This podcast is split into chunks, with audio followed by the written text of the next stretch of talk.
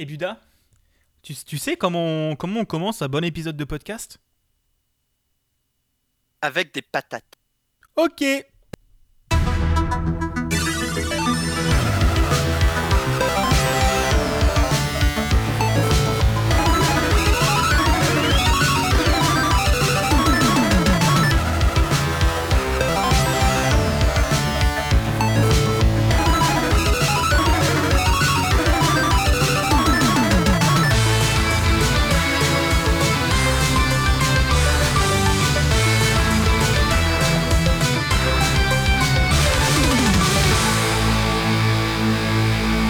Y a pas à dire, ce générique donne la patate. Bonsoir, salut Buda. Bonsoir, qui suis-je-t-il? Non, désolé, c'est juste que j'ai écouté euh, à bou- en boucle d'Ultra Vomit cet après-midi. Donc, euh, ping ping. Oui, bah ça peut. Bonsoir, Big Gaston. Bonsoir On se retrouve aujourd'hui pour ce 16e point Games dans ce formidable mois d'octobre. Euh, le mois prochain, on va parler nouvelle, nouvelle génération normalement. Mais on va déjà en parler ce mois-ci, puisque euh, on va commencer comme d'habitude par parler un petit peu des actualités euh, depuis le dernier épisode, donc il y a trois semaines à peu près. Ouais, vu grosso merdo. Grosso merdo, il y a pas mal d'actu positives et négatives, bien sûr, parce que bon, on va quand même tacler des éditeurs. Euh, on va enchaîner par le quoi qu'on a joué, où pour une fois j'ai des jeux à parler. Genre, j'ai pas que joué à Sea of Thieves. Alors, si, mais j'ai joué aussi à d'autres choses. Euh, et Buda, tu vas jouer. Ah, t'as joué à des jeux indépendants. euh, Enfin, non, pas des jeux indépendants. Si, un peu, bref. Euh, du double A, du jeu indé et du triple A. J'ai fait la triplette. Et on va terminer par la- le dossier. En gros, j'ai à peu près 3 kilos de magazine sur une chaise à côté de moi. Buda a défoncé la Wayback Machine. On va faire de la revue de presse. Tu 10 ans déconnes, en retard. Non, mais tu déconnes, mais la Wayback Machine m'a craché entre les pattes trois fois. Putain, mais quel sac. Non, mais en même temps, t'as accès à des sites où il y avait besoin de flash. Qu'est-ce que tu veux Ça s'appelle la fin des années 2000, monsieur du Big Gaston. Ça s'appelle les années où il n'y avait pas encore le JS. Euh, et je pense qu'on va commencer par les actualités. Et qu'est-ce qu'on dit, Buda, pour lancer les actualités? Putain, qu'est-ce qu'ils ont encore fait comme connerie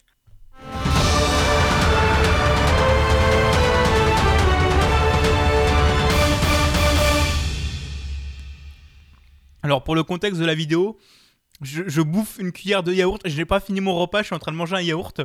Donc, je bouffe une cuillère de yaourt à chaque fois qu'il y a un jingle. Mais tout va bien. Euh, C'est moi qui vais commencer cette, euh, cette session d'actualité. Si ça ne te dérange pas, mon très cher Buda. Ah bah vas-y. Euh, Puisqu'on va parler un petit peu de la PlayStation 5, on va en parler plusieurs fois ce soir. Genre le gros segment, ce sera après. Mais en gros, euh, la PlayStation 5 Digital a été disponible en quantité plus que limitée. Donc rappelons que la PlayStation 5 All Digital, c'est la PlayStation 5 à 400 balles et pas 500 où il n'y a pas de lecteur CD.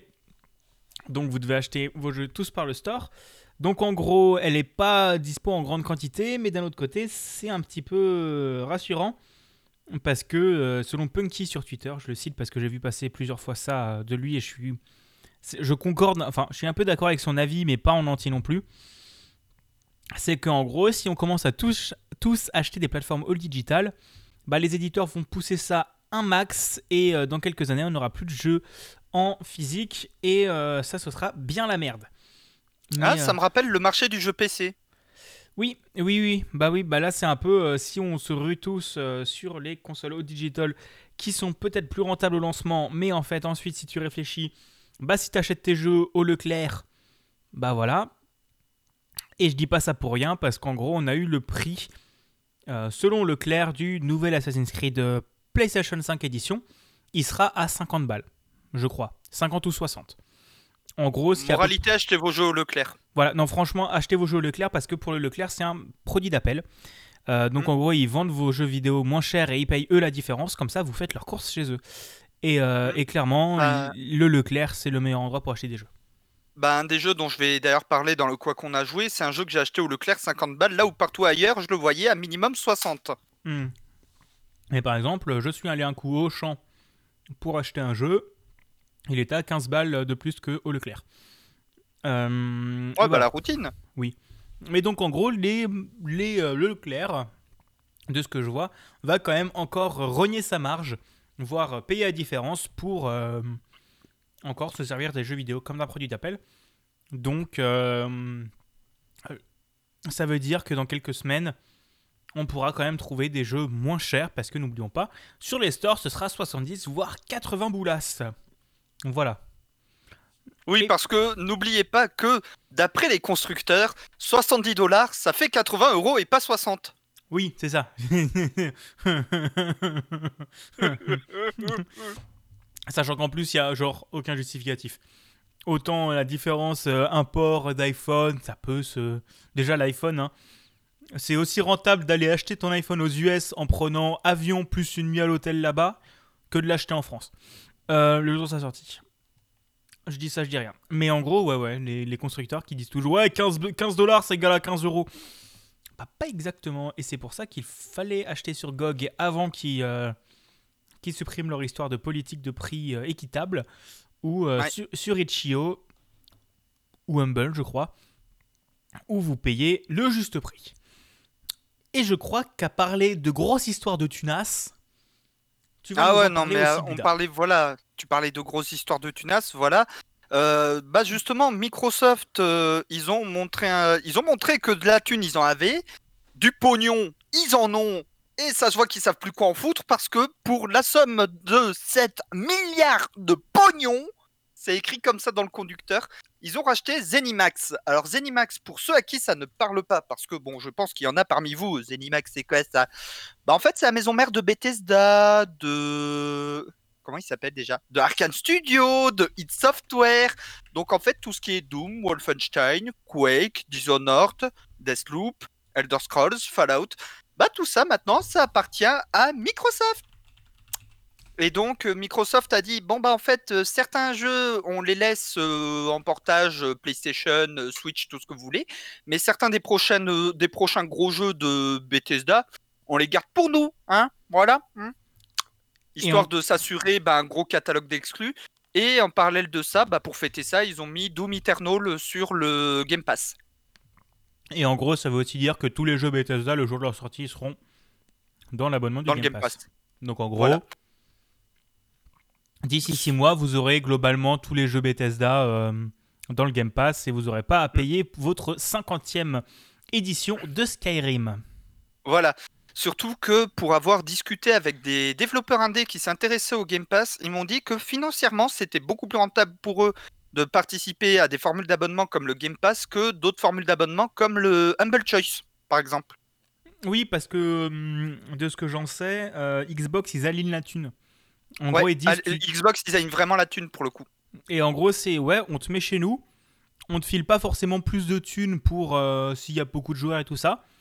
Mais imaginons, on te file genre euh, actuellement, là on te file 50 000 balles pour que notre jeu soit chez nous un an, un truc dans le genre. Ouais, et, bah, et c'est comme ça que par exemple euh, The Outer Worlds de Obsidian euh, a été un des jeux les plus joués de cette dernière année mm, euh, parce que enfin de l'année dernière parce que justement il était présent dans le Game Pass et 90% des joueurs en fait y ont joué via le Game Pass.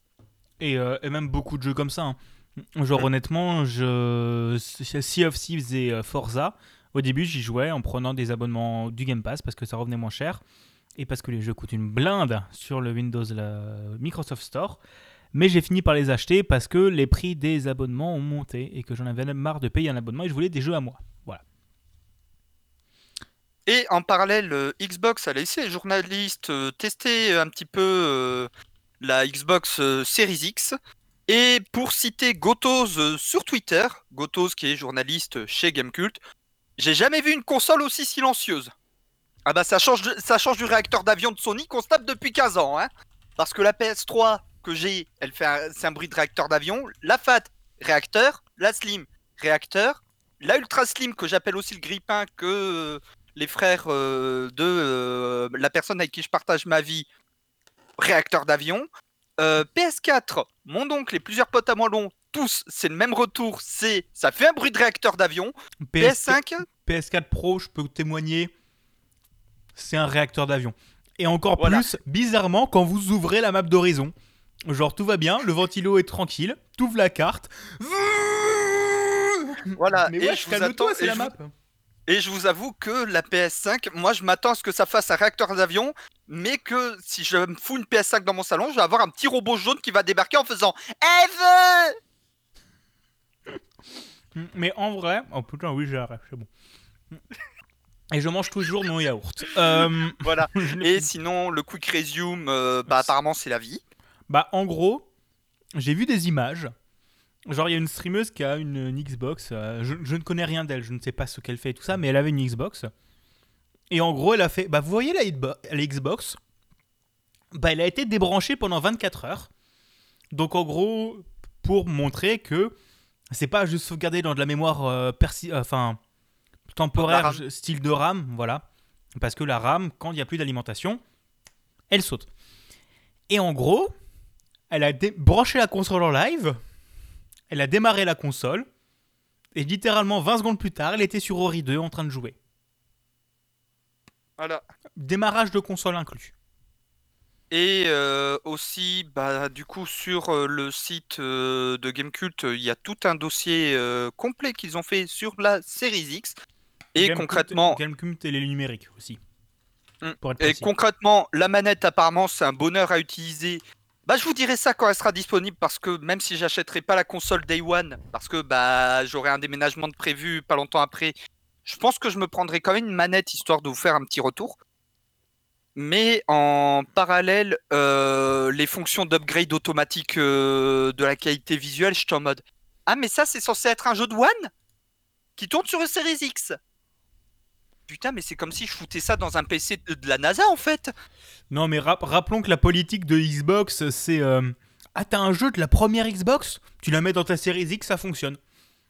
Non, tu la mets dans ta Series X, ça fonctionne. Et tu as un upgrade graphique de fou furieux. C'est pour ça que je veux me racheter les SSX sur la première Xbox parce que ils font partie des jeux de mon enfance. Donc en gros, vraiment, Xbox, ils ont fait Ah, les éditeurs qui fait 12 000 remakes, niquez-vous. Euh, Oui, Concrètement, c'est ça. Parce qu'en gros, au-delà du euh, déjà juste du boost de performance, qui euh, je vous laisserai lire l'article sur Gamecult parce que bien sûr on n'a pas la console nous. Et vas-y, Microsoft fait péter la console PTDR. Euh, et deux parce qu'on est un peu à l'autre bout de la France. Euh, en gros, ils ont fait des tests et vraiment, les temps de chargement déjà sont ridicules. Et en plus, tu as beaucoup plus de perf. Et d'un autre côté, tu regardes euh, les jeux qui étaient capés en 30 FPS par, le dév- par le- les éditeurs restent à 30 FPS, mais ça m'étonnerait pas que d'ici quelques mois, on ait soit des versions, soit des DLC, soit juste de mise à jour s'ils sont réglo. Et en gros, c'est euh, ouais, bah on met un algo qui fait automatiquement du HDR. Donc en gros, HDR, ça fait des belles images, des belles ombres, des belles Voilà. c'est beau. Voilà. Et euh, qu'est-ce qu'il y a d'autre à dire? Euh, Euh, bah, sinon, c'est un putain d'avion de chasse. Et franchement, moi, j'ai vu le retour de Gamecult par rapport à ça. Je suis en mode. J'ai euh, vu le retour. J'ai appelé Aina. Je lui ai fait Chérie, je veux ça. Quand on aura déménagé, je veux ça dans le salon. Bah, en fait, honnêtement, ça me fait un peu chier là. Parce que d'un côté, la proposition technique de la Xbox euh, me hype de ouf. Mais de l'autre côté, euh, les exclus PlayStation me hype de ouf. Euh, vraiment, si vous me faites une console qui a les, la, genre la rétrocompatibilité de la Xbox, la- les puissances de la Xbox, mais avec les exclus de la PlayStation, j'achète. Et je vais acheter une Et PlayStation. surtout, qui ne fait pas un bruit de d'avion de chasse. Oui, aussi. Mais en Parce soi, que bon, les bruits d'avion de chasse, j'ai déjà ma dose la journée au boulot. Hein. Je, je bosse à côté de l'aéroport de Mérignac, merci bien. c'est c'est un argument. Non, moi, c'est Non, les, mais je les entends malgré le casque anti-bruit. C'est pas très agréable. Pas très Je suis obligé de foutre du métal à fond, pas les entendre. Ah, Bon, je suis métalleux, ça tombe bien, mais. Oui, mais c'est pas étonnant. Mais aussi, genre vraiment, quand tu regardes les trucs, c'est que honnêtement, c'est pas pas impossible que j'ai une console de chaque. Je vais acheter la PlayStation 5 pour les exclus parce que euh, parce que Et la série pour les services. et, euh, et me prendre une euh, Series S sûrement en abonnement avec le euh, Xbox Game Pass inclus pendant deux ans. Bah, le All Access, quoi. voilà, le All Access pendant deux ans, 25 euros par mois. Ça me, c'est, c'est assez legit le prix, je trouve. Et, Ah, mais totalement. hein. Surtout Genre- que, bah, tu te souviens, j'avais dit le mois dernier, j'avais fait les calculs, euh, concrètement, euh, sur deux ans, tu économises euh, 40 balles. Ah oui, oui. Mais je dis pas que je la prendrai la première année parce que déjà, je vais prendre la PlayStation 5, c'est celle qui m'intéresse le plus. Et que, euh, bah, comment dire, euh, bah, euh, t'as Horizon 2. je, je me suis fixé la limite. J'attends Horizon 2 pour acheter la PlayStation 5. Ah non, mais de toute façon, il y aura le crossplay. Ah, le- non, j'avais oublié Sony. Non, j'ai rien dit. Non, mais clairement. c'est- On, on en parlera dans les dossiers à la fin parce que j'ai énormément de choses à dire par rapport à Sony en fait. Ah oui, moi j'ai aussi des trucs à dire. hein. Ça va être drôle. Disons que j'ai des, euh, des magazines qui datent de la période PS4 Xbox One. Euh, c'est assez intéressant cette période. Bon, du coup, on va tu reprends la main sur une autre news liée à Microsoft, j'ai l'impression. Oui, parce que en parlant de service, bah ils ont un peu drop le game. Disons que vous voyez leur Xbox Game Pass qui a genre 10 ou 15 euros par mois dans le Game Pass Ultimate. Disons que pour 15 euros par mois, vous avez à peu près 400 jeux. À la fois sur PC et sur console. Bah, en Sachant qu'il y en a encore une centaine qui se rajoutent dans un mois. à peu près. Donc Avec la fusion avec euh, le EA euh, Access qui est renommé EA Play. Et d'ailleurs, j'ai un abonnement EA Access. Et donc, euh, j'ai testé des jeux Xbox 360 qui sont présents dans le EA Access sur la One S. Donc, c'est pas une One X que j'ai, c'est une One S. Déjà, l'upgrade graphique, on le sent. Donc, imaginez sur une série. Et, euh, et en plus, sachant qu'ils ont racheté Bethesda. Euh, vous allez pouvoir jouer à Skyrim. Oh, bah tiens, encore. Non, et en gros, ils ont drop le game, ils ont fait... Ah oui, non, mais pour le même prix, bah vous avez aussi du cloud gaming. Genre, en gros, tu peux jouer, ça dépend des jeux, mais genre Ori, des jeux comme Scourgebringer, des trucs comme ça, tu peux y jouer sur mobile. Je vais me prendre une Series S. Euh, et du coup, ils ont fait Ah ouais, non mais Google Stadia et tout ça, ils, ils voulaient, ils veulent pas de nous. On s'en fout, on passe par une web app. Donc en gros, tu te connectes sur Safari, sur une URL, tu joues à tes jeux avec ta manette. À partir de là, comment vous voulez que j'achète pas une console de chez eux? C'est des techos C'est des putains de techos Ils ont pas les jeux, mais ils ont la techno Euh, Donc voilà. Et je parle fort parce que je suis hypé. Euh, Mais du coup, vu que Xbox a drop toutes les infos euh, le 15 et qu'ils ont fait une, un raz-de-marée médiatique, genre il y a littéralement 5 articles de 5 rédactions différentes qui sont sortis à la même minute, bah t'as PlayStation qui avait eu l'info, qui ont fait Et vas-y, on donne des infos le même jour. Donc en gros, genre une heure après que Xbox ait donné des trucs, la PlayStation 5, on voyait son interface. Que je trouve chum de ouf. Euh, Alors, l'interface, en fait, à titre personnel, je trouve que c'est la fusion entre l'interface de la PS3 et de celle de la PS4. Bah disons que je me souviens plus de l'interface de la PS3, même si je la trouvais un peu brouillon. Euh, l'interface de la PS4 est pour moi nickel. Genre j'ai... euh, honnêtement, quand je demande une interface de console, je veux une comme ça. Ah, moi, je suis plus pour soit pour l'interface de la PS3 que justement je trouvais nickel, soit celle de la Xbox, sachant que la Xbox euh, One a déjà une version, comment dire, une version un peu miniature entre guillemets de l'interface de la Series X. Oui. Donc en plus, euh, les joueurs ils seront pas perdus en termes d'interface. Mais du coup, voilà, c'est un peu... euh, Donc voilà, c'est un peu le cul entre deux chaises. Parce qu'en fait, le problème que j'ai, c'est que je trouve que ça fait très interface style. En fait, ce que ça me rappelle, c'est la Ouya. Ça me fait très interface Mm. Android TV, brouillon, un peu. euh, Ouais. Pour euh, la PS5 Ouais. Je pensais plus sinon au Big Picture de Steam. Oui, aussi, mais Big Picture est mieux fichu, je trouve. De toute façon, on verra, on verra quand on Oui. l'aura entre nos mains.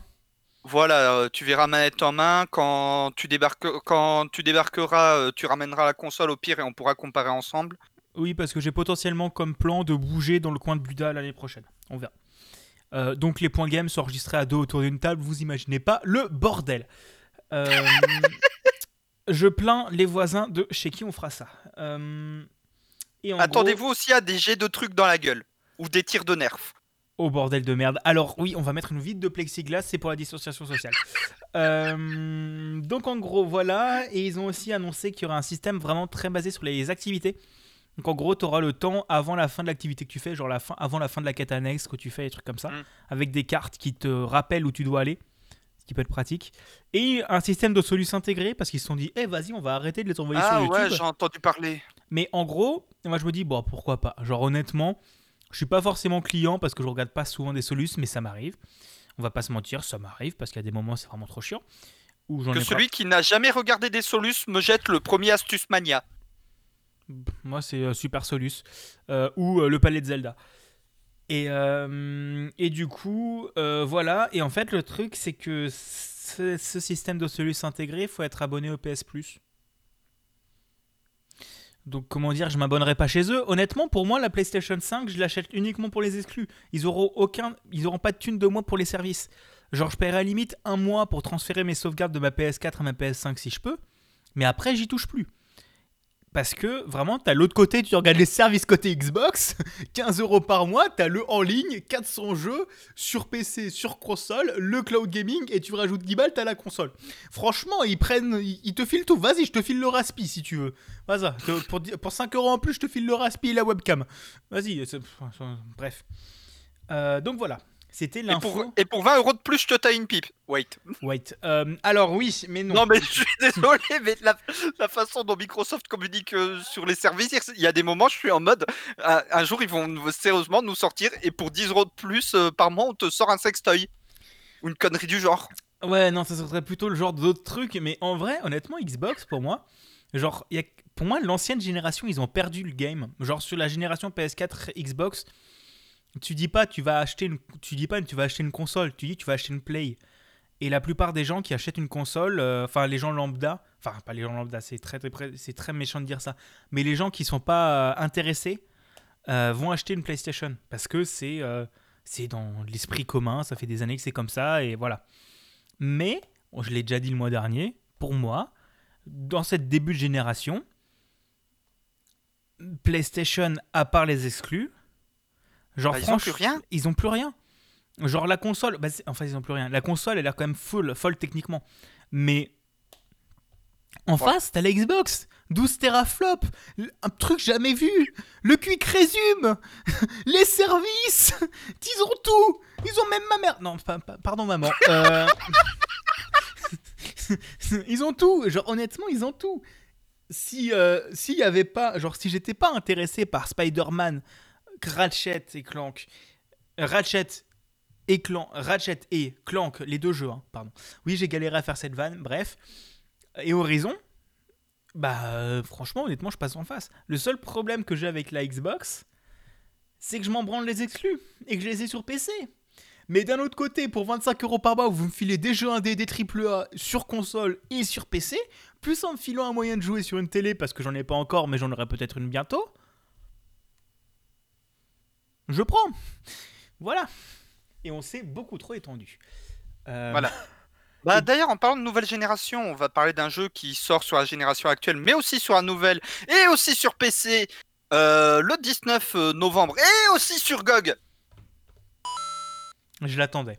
Euh, Et en plus, qui a fait une annonce par rapport à la version GOG. Voilà. Euh, du coup, la euh, Cyberpunk 2077 est enfin passé Gold de la semaine dernière. Pour ceux qui ne connaissent pas le terme passé Gold, ça veut dire concrètement, c'est bon, le jeu, il est prêt. il est prêt, entre gros guillemets. Oui, hein. bon, Oublions pas le patch. Day One de 15 Go. hein. N'oublions pas le patch Day One, le fameux patch Day One de 15 Go. Euh, en gros, quand un jeu est passé gold, ça veut dire c'est bon, on peut le presser. Au pire, on fera un patch Day One de 15 Go, mais on peut commencer à, presser pour fournir euh, les magasins. Et en fait, la, ils ont fait, euh, CD Projekt a fait une annonce euh, cette semaine, comme quoi la version GOG de Cyberpunk 2077, en plus que de quelques goodies digital, euh, digital, digitaux exclusifs, aura également un comic book digital euh, exclusif du coup à la version de la société de CD du store de CD Projekt, appelé aussi anciennement Good Old Games, Mais putain, mais ta race euh, que maintenant on connaît sous le nom de GOG.com. Merci. Voilà. Cette blague est trop chiante, mais. euh, Oui. Euh, que du coup, bah, comic book exclusif qui raconte un petit peu le lore. Et en parallèle, hier soir, donc le 15 octobre euh, 2020, il y avait le Night City Wire 4, la petite conférence euh, mensuelle d'une demi-heure euh, où il parle de fonctionnalités dans le jeu. C'était euh, axé surtout sur le style, le style vestimentaire, le style, et les bagnoles où ils expliquaient comment ils a un petit peu les différents types de bagnoles qu'on pouvait trouver. On pouvait trouver aussi bien du vieux taco tout pourri à la Porsche 911 Turbo de 1977 qui appartient à Johnny Silverhand dans le lore. Bagnole qui a donc un siècle dans le jeu. Ou aussi la moto, euh, une moto inspirée de la marque Arch. Pour ceux qui ne connaissent pas la marque Arch, c'est une marque de moto sur mesure créée par Keanu Reeves. Oui, oui, Keanu Reeves a créé une marque de moto. You're wasting Pardon. Pardon, Même si en réalité. Et d'ailleurs, j'ai appris en regardant la vidéo parce qu'il était interviewé et tout par rapport à la création de la moto euh, de, Cy- de, de, euh, inspirée de sa marque à lui dans Cyberpunk 2077. J'ai appris qu'en réalité, son prénom se prononçait Keanu. Parce que pourquoi pas Euh, Non mais Parce que pourquoi pas. Et sinon, ils montraient un petit peu comment ils avaient enregistré euh, les sons de bagnole et tout. Et euh, c'est les mecs. bon, on va foutre 6 micros dans le moteur. Enfin, 3 micros dans le moteur. 3 micros autour du pot d'échappement. 2 micros intérieurs. On a demandé à un pilote de course euh, de piloter la bagnole. Ils ont fait une quarantaine de bagnoles différentes euh, de tout type. Écoute, à part De la supercar à la bagnole de, à la bagnole de rallye classique, au pick-up ou à la petite Dacia Sandero de merde. Mais est-ce qu'ils ont le multiplat La Fiat multiplat de sais- 1000 chevaux de Villebrequin. Alors, ils n'ont pas je ne l'ai pas vu dans les phases d'enregistrement. Par contre, dans le jeu, dans les véhicules de type euh, Si tu me dis qu'il y a une putain de multiplat, je pète un câble. alors ce n'est pas une multiplat, mais il y a une bagnole. J'ai pensé à une multiplat version miniature, Oh bordel. de où la voiture, en fait, tu souffles dessus, tu fais un tonneau. Pire qu'une deux chevaux, ce Mais truc-là. qu'est-ce que c'est? Mais aussi, ils ont sorti un- une très belle bande d'annonce avec Ken- Reeves qui, euh, qui parle et qui a. J'ai pas envie d'acheter le jeu, hein, mais j'ai envie d'acheter le jeu parce qu'il y a Keanu Reeves. Et que euh, voilà, honnêtement, genre je le connaissais pas. Et Buda, l'année dernière- euh, enfin, euh, le 3 2018, il était en mode Oh putain, Keanu Reeves Enfin 2019. Keanu Reeves 2019. Ah Moi j'étais en mode Mais c'est qui? Mais c'est le mec qui a fait Matrix Ah Putain, mais il est trop Ah, gentil. et John Wick Ah, Ça, et pas. Break Ah, Et qui est John gentil Wick ou pas? Oui. voilà, les, les gens disent que Tom Hanks est le mec le plus gentil du monde. Vos gueules, Keanu Reeves. Les deux. Dans South Park et Bob l'éponge, ils ont démontré que Keanu Reeves était Dieu. À partir de là, la messe est dite. Qu'est-ce que c'est que ce bordel? Euh. Ouais Non, c'est parce que dans un épisode de South Park, il y a Kenny euh, qui est demandé euh, par les anges de, de diriger leur armée dans un épisode sur un PSP. Et là, t'as Kenny qui est en mode Ouais, mais pourquoi pas? Parce que tu es notre Keanu Reeves. Aina- Vu que Aina sait que je suis un gros fanboy de Keanu Reeves, voilà. Yael m'a regardé, il m'a fait. Ouais, Voilà, c'est pour ça que Kenny c'est le meilleur perso. Ok, je valide. Pourquoi pas? Parce que pourquoi pas? Ah oui, et Constantine.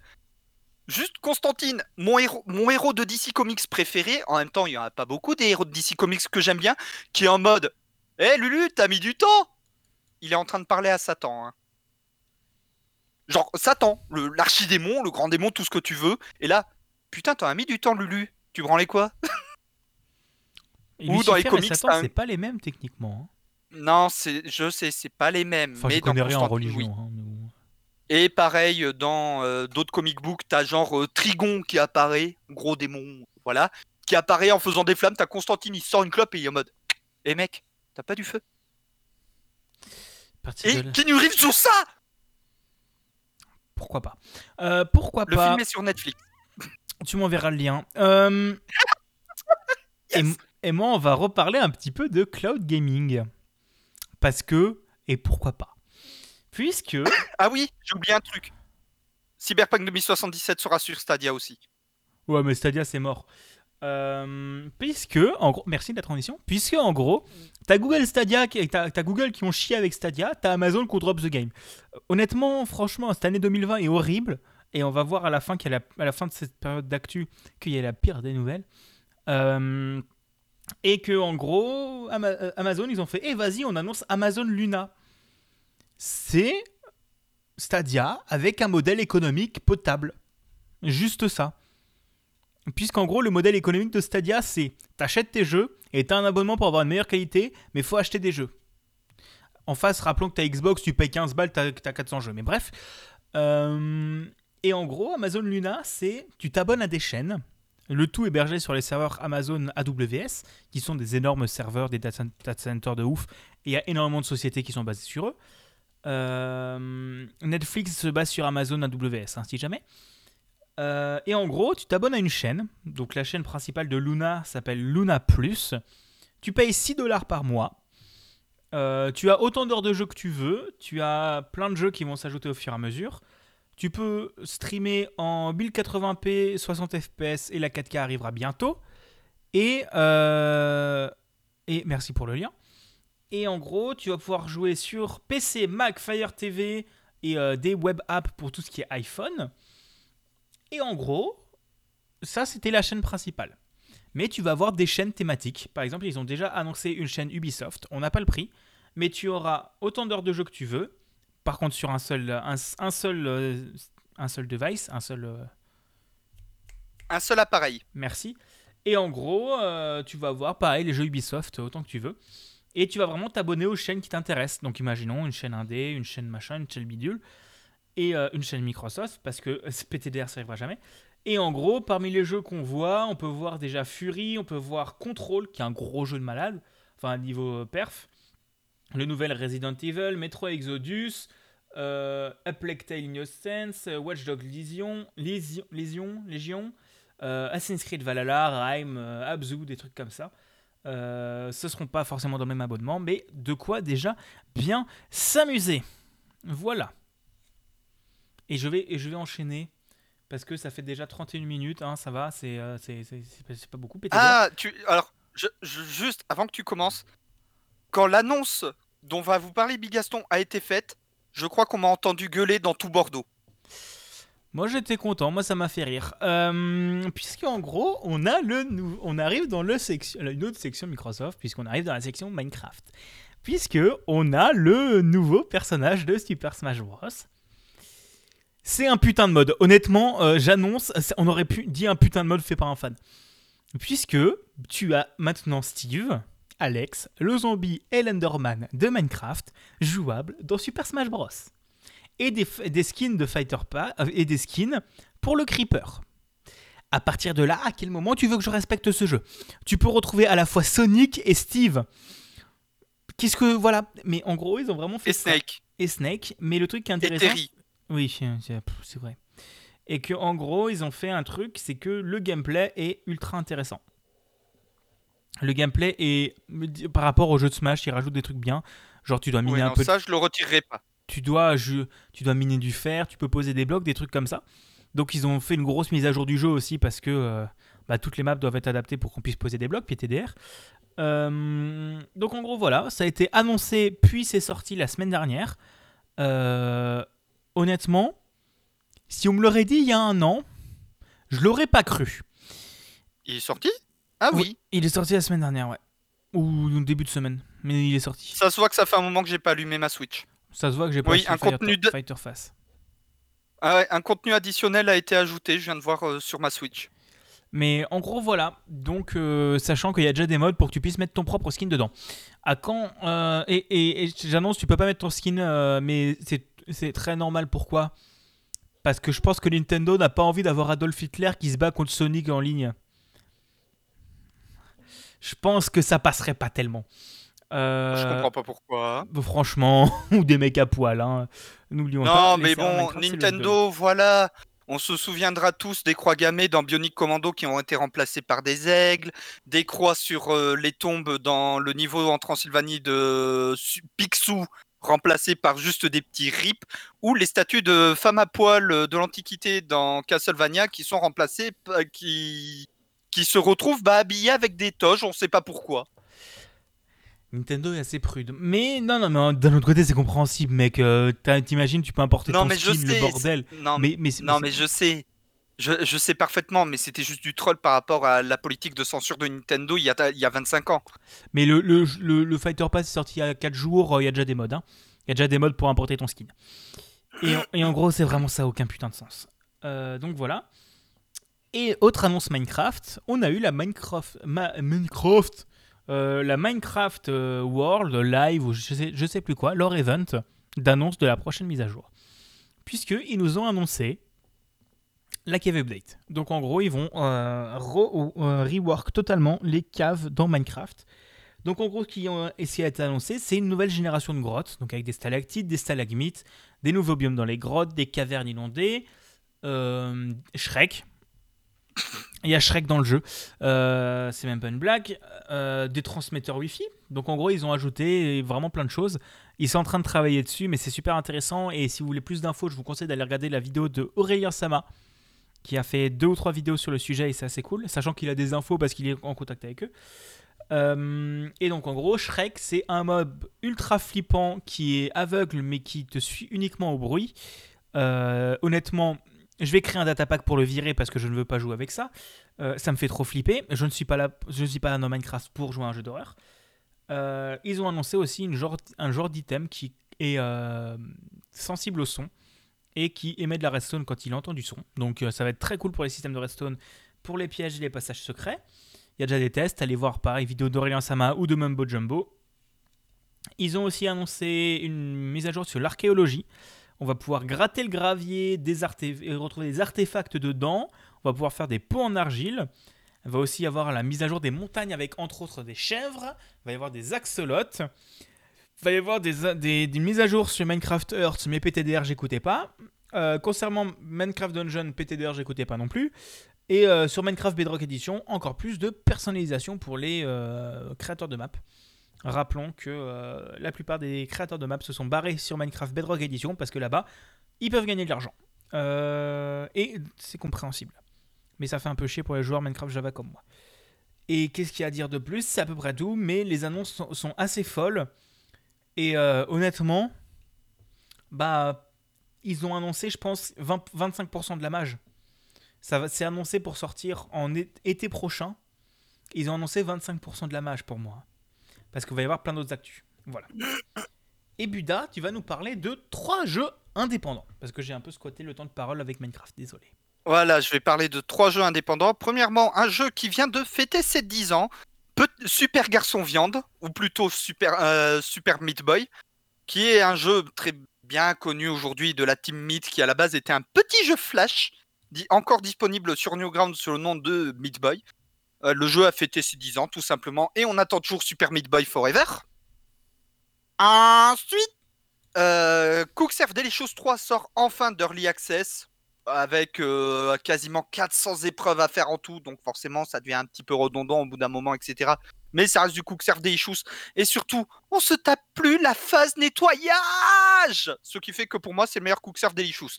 Parce que la phase nettoyage avait le don de me casser ouvertement les couilles dans le 1 et le 2.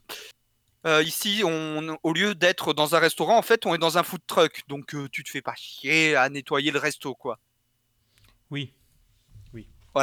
Et enfin, euh, pour les fans de Metroidvania, vous connaissez peut-être ce jeu puisqu'il a été gratuit sur Epic et qu'il y avait eu un énorme fail qui avait été fait d'ailleurs quand le jeu a été porté sur Epic. Euh, Axiom Verge, qui était gratuit il y a un an et demi, je crois. Euh, le 2, à sa suite directe, Axiom Verge 2, vient d'être annoncé pour 2021. Et pour la petite anecdote, en fait, c'est que quand le développeur l'a porté sur Epic, vu que c'était un jeu Steam à la base, ben, il a, il a pas cherché euh, à virer tous les DRM à la mano. Il a fait, tu me cherches tous les fichiers qui ont Steam dans le nom et tu me les supprimes. Le problème, c'est que Steam en anglais, ça veut dire vapeur. Oh, ça marche pas bien ça. Donc, donc en fait, il avait supprimé un bloc de sprite lié à la vapeur dans certains niveaux, ce qui faisait que le jeu crachait dans ces niveaux-là. C'est problémationnel et, là, ça, et, là- et ça la fout mal. Euh, voilà, ça fout super mal. Il était en mode, oups. Désolé les gens, désolé. Voilà, j'ai on- fait de la merde. On connaît, voilà, on connaît tous la signification du oups. Le RM, euh, RM-R slash. Euh, RF. C'est vrai. Ou sudo euh, RM-R slash. Ou, ou sinon, euh, je sais pas, t'es quoi des tabergeries sur Minecraft?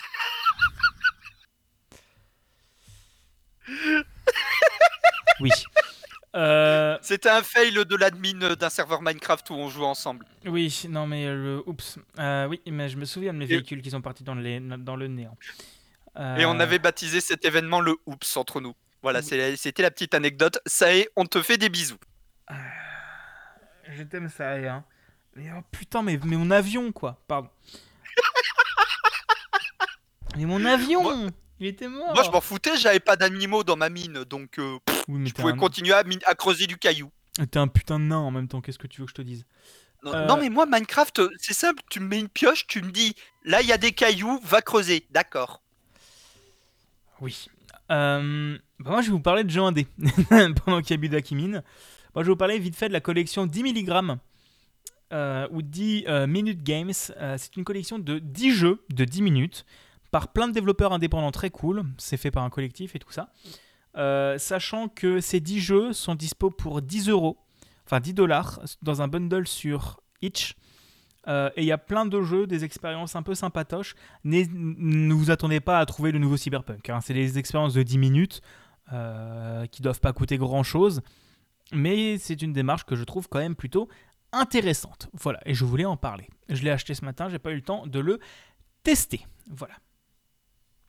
Et Buda, tu vas nous parler d'un événement online par un super éditeur. euh, on va gueuler sur eux juste après, hein, mais euh, dé- déjà on leur dit du bien. Hein, Ah oui, l'événement euh, que tout le monde considérait comme un poisson d'avril il y a deux ans quand ils ont annoncé Diablo Immortal au lieu de Diablo 4. Oui, vous l'avez deviné, on parle de la BlizzCon que d'ailleurs Blizzard ils sont en mode Ouais, on arrête de développer des trucs pour StarCraft 2. Bon, ça, je vais être honnête, ça veut dire qu'ils ont commencé à développer un StarCraft 3 et qu'ils vont, euh, qu'ils vont l'annoncer là. hein. Du coup, la BlizzCon, bah, comme il y a un petit virus au nom de bière qui sévit en ce moment, bah, cette année, on n'aura pas notre traditionnel BlizzCon euh, courant octobre-novembre. Ah Et donc, à la place, le, les 19 et 20 février 2021, il y aura la BlizzCon Line, une version online de la BlizzCon. Voilà, c'est simple, c'est tout con. Et vu que, bah, j'espère que d'ici là, Shadowlands sera sorti, parce que ils viennent juste de déployer pré-patch, mais ils ont fait bah, l'extension au final, on ne sait pas comment quand on la sort. Donc euh, là, Blizzard, déjà, on est en mode qu'est-ce que vous avez branlé? Ah ben, il y a pas longtemps, on a appris ce qu'ils ont branlé. Merci Blumberg. Qu'est-ce qu'ils ont branlé, Blizzard? Oh bah tiens, euh, on va parler syndicat. Et euh, ça va être le petit moment où on parle gauche et euh, mort au patron. Attends, je suis en train de chercher euh, les je suis en train de chercher les chipots. Ouais, les chipots, les bières. le super barbecue pour les rails du tramway et, et les et mort au con des Tagada Jones. Pardon. Merci. Donc en gros. Là, là, là Non, putain, tu te calmes. On veut pas payer la SACEM, tu te calmes. En gros, selon Bloomberg, et ça a été acté, euh, les locaux en France de Blizzard, c'est acté, il va y avoir un licenciement de 280 personnes. Donc en gros, ces locaux vont totalement fermer, il va y plus y avoir, euh, sachant que c'était lié à tout ce qui était, euh, si je dis pas de conne- conneries, à tout ce qui est support, traduction, des choses comme ça. Donc c'est quand même chiant. Et en, gros, de ce que j'ai lu, l'envie ne viendrait pas forcément de Blizzard, mais de Activision, Actipognon, qui a racheté Blizzard et qui a un peu fait pression pour avoir un seul pôle Europe en Grande-Bretagne. Euh, Grande-Bretagne qui n'est bientôt plus dans l'Europe, PTDR, MDR, j'ai envie de mourir. Et en gros, il y a eu des appels à la grève de la part des syndicats en France euh, le 14 octobre dernier. Attends deux secondes, je, je prends mes dés. Parce que tu as dit que c'était la faute euh, de Actipognon. Donc je vais faire un jet de surprise. Attention. J'ai fait un. Ceci Ouais. est un échec critique, mesdames et messieurs. Oh mon dieu, tu es pas du tout surpris. Et euh, donc en gros, ils ont annoncé une journée de grève euh, de la part de, euh, bah, de, de tous les employés en France. Et en gros, ce que disent aussi un peu tous les syndicats de jeux vidéo, c'est que bah, y a des gens qui se sont déplacés là pour et ça fait des années qu'ils bossent parce que en gros, c'était le pôle Europe. Donc si tu, tu venais d'Allemagne ou même plus loin, bah tu, tu venais ici pour bosser et là, du jour au lendemain, ils ont fermé. Euh, seule solution, la manifestation. Euh, ouais, avec le gouvernement qu'on a en ce moment, euh, PTDR. Euh, Oui, du voilà. euh, J'ai juste une question par rapport à ça. La statue de Kerrigan, est-ce qu'il la donne? Elle ferait jolie dans mon jardin T'as pas de jardin. Bah dans mon futur jardin. Attends, c'est une Madame Narigné. Mais donc en gros voilà, c'est euh, d'un autre côté, d'un côté tu Je regardes, savais que ça triggerait Aina. D'un- côté ils sortent une extension pour WoW qui va faire que énormément de gens vont y jouer. Euh, ils font je ne sais combien de mille milliards de pognon. Euh, et d'un autre côté ils licencient euh, à tour de bras. Donc voilà. J'ai envie de dire, il y a deux ans, hein, le licenciement de 10% de leurs employés. Non, c'était l'an dernier. Oui oui non mais ça m'étonne pas. Genre Le licenciement de 10% de leurs employés euh, au pif. Oh, oh, Heroes of the Storm, qui est un jeu free-to-play, est un de nos jeux sur lesquels on fait le plus de bénéfices. Et le- la partie e-sport est de plus en plus regardée tous les ans, au point que c'est le quatrième jeu, hein, qu'il est dans le top 10 des jeux e-sport les plus regardés. On ferme le polysport. Oui. Non, mais Blizzard, euh, à part Overwatch et WoW euh, et Hearthstone, où ils doivent gagner un paquet de, de pognon, euh, voilà. Et Buda, je crois que tu vas nous refaire une, une nouvelle petite enchaînade de jeux Voilà. indépendants ou jeux. euh, voilà. Alors, on va commencer par les 60 ans de Sega, où ils ont fait un site minimaliste, au possible. Genre, ouais, il y a une frise chronologique sur l'histoire de Sega. Ouais, il y a. C'est genre. Quand on a créé Sega, quand on a créé Sonic, quand on a arrêté de faire des consoles. C'est limite ça. Euh, Aussi, euh, il y a des promos du coup sur tous les jeux Sega euh, sur euh, Steam. Alors, je vais être honnête, le coup de l'event des 35 ans de Mario, je m'en tartinais les couilles au beurre doux. Bah là en fait, euh, je sais même plus avec quoi me, les tartiner tellement je... Le seul truc que j'ai trouvé intéressant dans les promos Sega là qu'on a sur Steam, c'est que bah du coup tous les jeux Creative Assembly et tous les jeux Amplitude sont en promo aussi. Pour rappel, Creative Assembly c'est Total War dont Total War Warhammer et Amplitude, c'est tous les jeux euh, Endless Space, Endless Legends, euh, Dungeons of the Endless, etc. C'est le seul truc que j'ai trouvé de minimum intéressant à dire là-dessus. Tout le reste, je suis désolé, je me, tartine les couilles avec de la marmelade, si vous voulez. Enfin, merde. Sinon, euh, on va parler de RPG avec les Mass Effect. Alors non, vous inquiétez pas, il n'y aura pas de suite à Andromeda.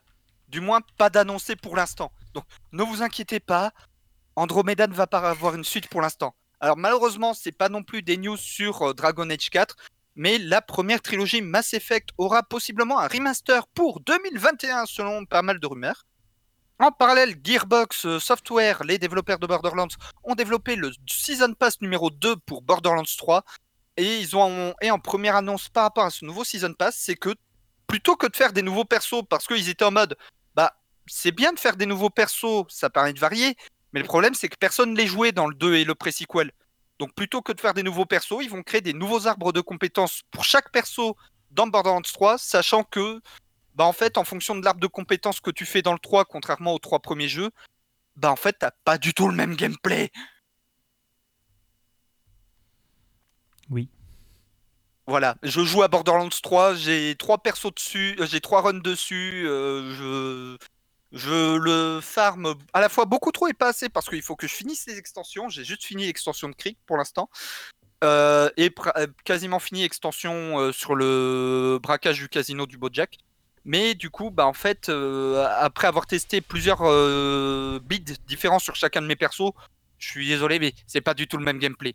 Et enfin, la bonne blague, Mortal Kombat 11, après avoir fait un Season Pass, une extension avec trois nouveaux persos, bah, ils ont annoncé le Combat Pack 2 qui est un second Season Pass avec seulement trois persos.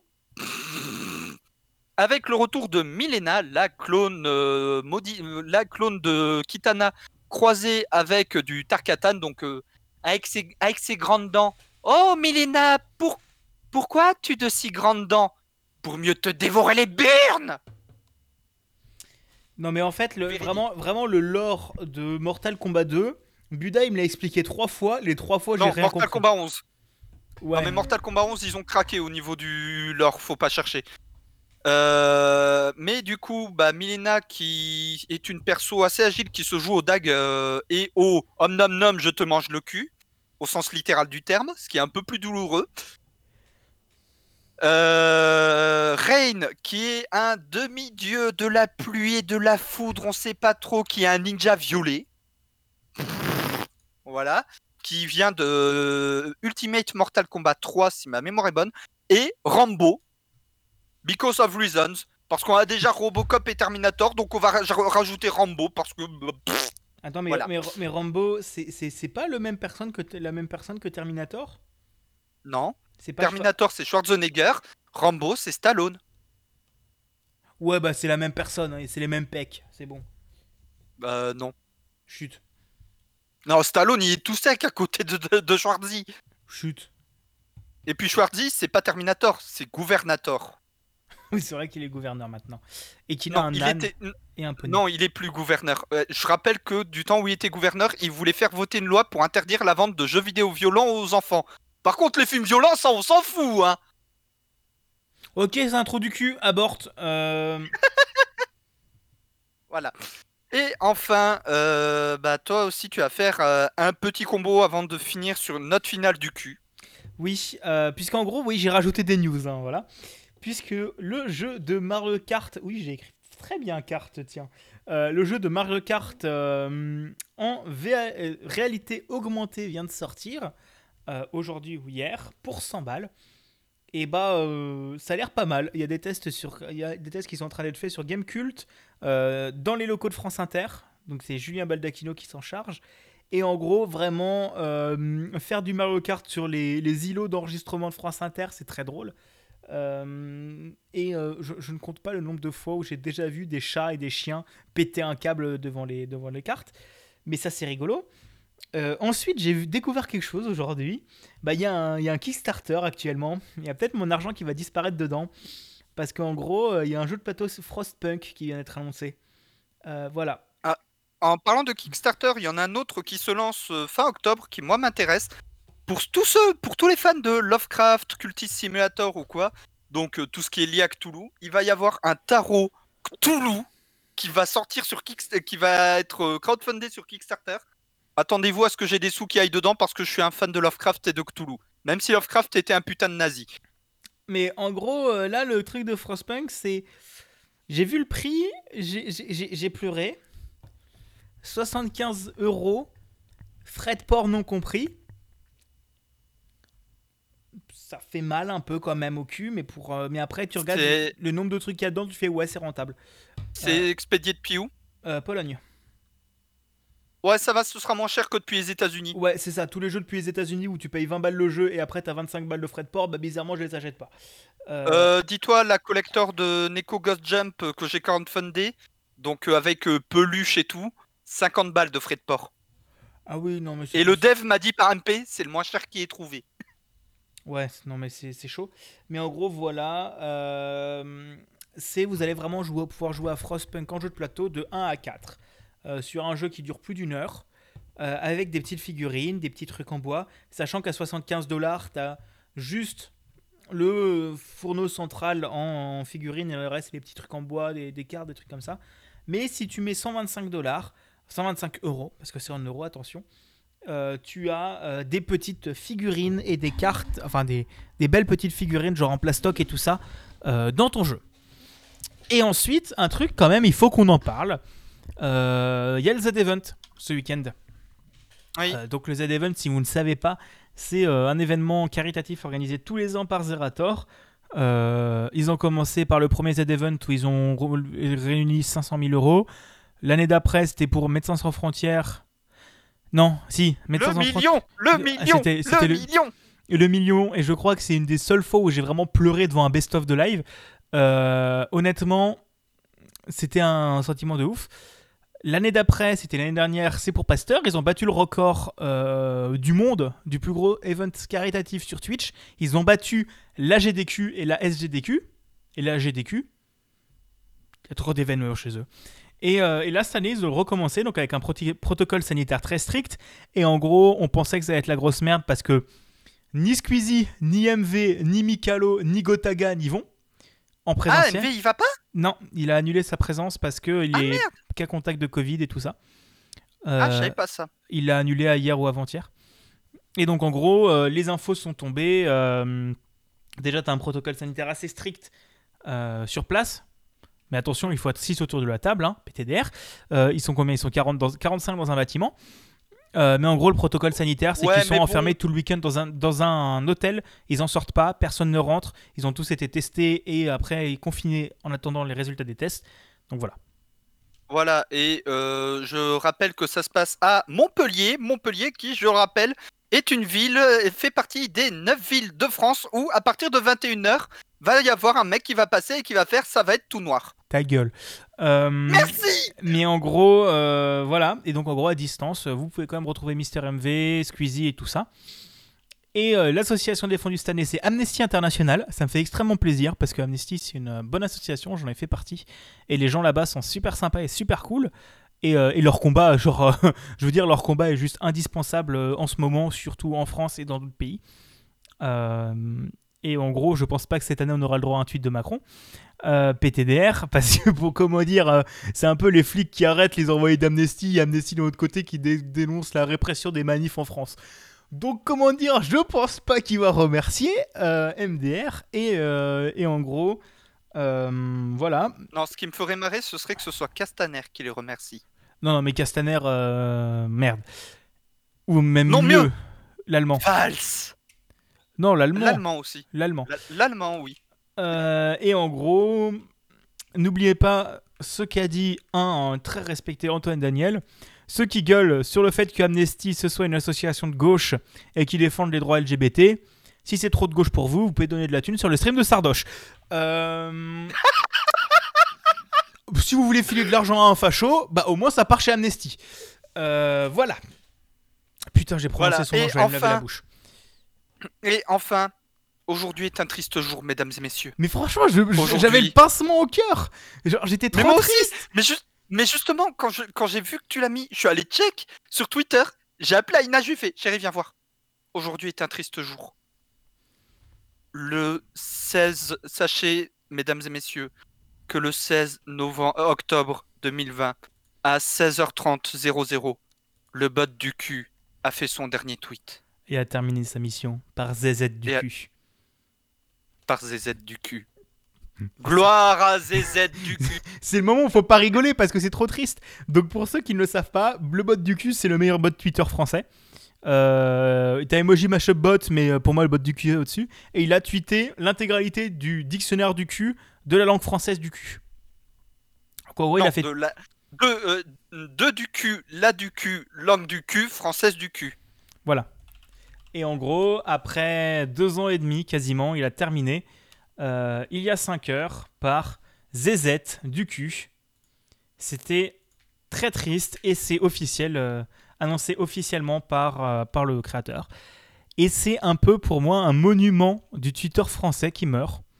Genre, c'est un peu. Non, mais vraiment, c'est genre. J'ai l'impression de Non, leur mais faire des sais. tonnes, mais c'est trop triste, quoi. C'était un Non, mais je sais, mais toutes les demi-heures, enfin, bon, sauf la nuit évidemment, mais c'était limite toutes les demi-heures, j'ouvrais Twitter juste pour voir le bot du cul.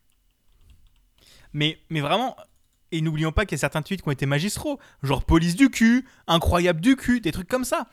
Et, et- voilà, donc c'est la fin, et c'est très triste. Et, mais ça arrivait, mais, euh, mais c'est très triste. Et voilà, j'ai mal au cœur. Et maintenant, on va passer à, quoi qu'on a joué. Et mais Buda, il faut un mot magique pour ça. Euh, euh, euh,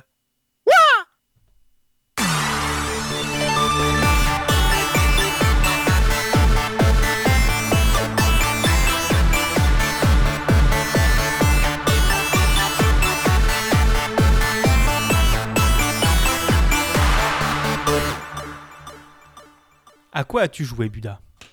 Et donc, euh, dernièrement, mesdames et messieurs, j'ai été présidenté. J'ai été présidenté d'une petite île qui est à peu près dans les Caraïbes. Caraïbes. Et c'est plus comme on dit, vous savez, sur mon nez, l'éducation, c'est pas encore, c'était pas très développé du temps de la colonisation. Vous voyez? J'ai joué à Tropico 6, un juego de gestion d'une euh, île. Vous voyez, ce que c'est, une île comme euh, Cuba. Cuba, c'est bien Cuba.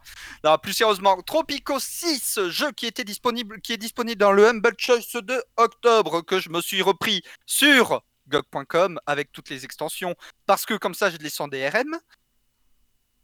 Oui, parce que je suis un peu con des fois. Euh, Merci.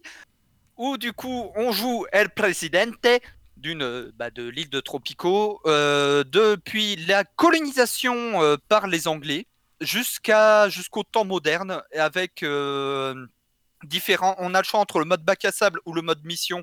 Le mode bac à sable, bah, tout est dans le nom.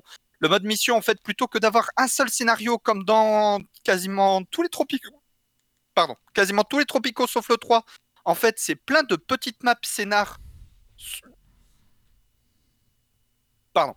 sur des îles différentes avec des thématiques différentes et pour certaines des règles spécifiques. Et le but, en fait, c'est simplement bah, de réussir une suite de quêtes dans ces îles-là, ou sinon, mode bac à sable, bah, réussir un objectif que vous vous êtes fixé, ou alors si vous fixez pas d'objectif, tenir le plus longtemps possible sans vous faire euh, renverser, euh, destituer, assassiner, ou simplement euh, ne plus avoir de pognon. Euh, Tropico 6, honnêtement, j'aime beaucoup, surtout que c'est le premier où on arrive au temps moderne, où donc on a la technologie, le hacker. Donc c'est assez drôle. J'ai ma crique des pirates. Vous savez, bah, Pirates des Caraïbes, où, on voit carrément Penultimo déguisant Jack Sparrow. Avec à côté le cybercentre opérationnel où il y a Penultimo qui s'est refait la barbe de Guy Fawkes. Pour ceux qui, qui ne connaissent pas, Guy Fawkes c'est un révolutionnaire anglais qui a inspiré le masque de V pour Vendetta. Ah, mais c'est euh, la Casa de Papel Pardon. Euh, pardon. L'ami Gaston vient de voir mon regard en mode. Quoi? Mais non, mais alors, je, tiens juste à dire quelque chose. Buda a réussi à faire porter un putain de béret basque à son dictateur. oui, parce que dans Tropico, on peut mettre un béret basque à El Presidente. J'ai vu ça, j'étais en mode, c'est bon, c'est bon, Tropico 6, c'est le jeu de l'année, tout ce que vous voulez. On peut mettre un béret basque. A El Presidente. Non, bah non, bah non, en fait, non, non, mais j'en ai marre de lui. S'il vous plaît, je cherche quelqu'un pour le remplacer dans le podcast. Euh, m'en fous, c'est moi qui ai les accès. Euh, je, rigole, c'est une blague. Voilà, enfin bref, du coup, Tropico 6, euh, il y a trois extensions actuellement disponibles, sachant qu'il y en aura d'autres en développement. La première, c'est l'Ayama de Wall Street, où en gros, tout ce qui est commerce, en fait, vous avez tout ce qui est le, bah, principe de l'offre et, et de la demande, où en fait, normalement, les prix sont fixes. Il y a de très légères variations en fonction de si les pays vous apprécient ou pas, tout simplement. Là, vous avez vraiment un principe d'offre et de demande avec des marchés boursiers et tout, où par exemple, je peux me retrouver à revendre plus cher des petits jouets en bois que du pétrole. Non. Voilà. Euh, ah, je viens de voir que le cours du smoothie banane café euh, est actuellement trois fois plus cher que le cours du pétrole. Bon, bah, je vais exporter des smoothies banane café. Et sinon. Et merci pour le follow, Jean-Kévin 1m65 Médéter. J'aurais jamais cru dire ça un jour en plein live. Vas-y. Euh, la deuxième extension, c'est Spitter, où concrètement, bah, le Presidente découvre un réseau social. Il découvre Twitter. Mais ce n'est pas Twitter, c'est Spitter. Où en gros, bah, vous avez Twitter dans le jeu, vous pouvez discuter directement avec vos concitoyens par Twitter et même avec des stars d'Hollywood et vous les faites venir vivre sur votre île parce que YOLO. Et la troisième extension, j'ai oublié son nom parce que je ne l'ai pas encore testé. Je vais vérifier ça de suite. Si ma bah, mémoire est bonne, c'est une qui est pas mal basée sur la corruption. Donc en Parce que c'est bien, on a un compte en banque en Suisse, mais euh, faut, quand même ajouter derrière tout le principe de corruption euh, du chef d'État et des ministres. Hein, faut pas déconner. Faut que ce soit réaliste. Mais en gros, pour résumer, la première c'est le président des États-Unis d'Amérique. La deuxième c'est Donald Trump. La troisième c'est Sarkozy. Qu'est-ce que tu veux à partir de là? Euh, Tac, tac, tac. L'obéistico avec euh, tout le principe de lobby et de corruption, tout simplement. Et donc, euh, toi, tu vas nous parler d'un jeu qui t'a fait chier des cactus enduits de lave. Oui, un peu. Je l'ai pas terminé. Hein. J'ai vu les boss aujourd'hui parce qu'on n'a rien foutu en cours. Mais, euh, mais en gros, je te raconterai à la fin du stream. Hein. en gros, j'ai joué à Hades, le dernier jeu de Super Giant Games, qui est une merveille. Hein. C'est une pépite, c'est trop bien. niveau, disons que tu prends un roguelike qui est déjà très bien foutu en lui-même, qui a des très bonnes mécaniques, Tu rajoutes une, dose de narration de ouf avec des doubleurs euh, géniaux, euh, une charte graphique de malade, et ça te fait Hadès. Donc le principe d'Hadès, c'est que vous jouez Zagreus, euh, fils d'Hadès, prince des enfers, qui a envie de se barrer, qui en a ras le cul d'être chez lui, qui se casse, et enfin qui essaye de se casser, parce qu'en gros son père fait privé de sortie, sauf que son père c'est le dieu des morts. Donc euh, c'est à peu près pas les mêmes soucis que, que, toi qui en as marre et qui veut fuguer. Et en gros, euh, Nyx, euh, déesse de la nuit, va te dire Eh vas-y, euh, je vais faire passer ton appel à l'aide aux autres dieux olympiens qui vont t'aider, t'envoyer des bienfaits, tout ça, qui vont modifier ton gameplay. En gros, c'est des power-up et des, et des trucs d'accompagnement.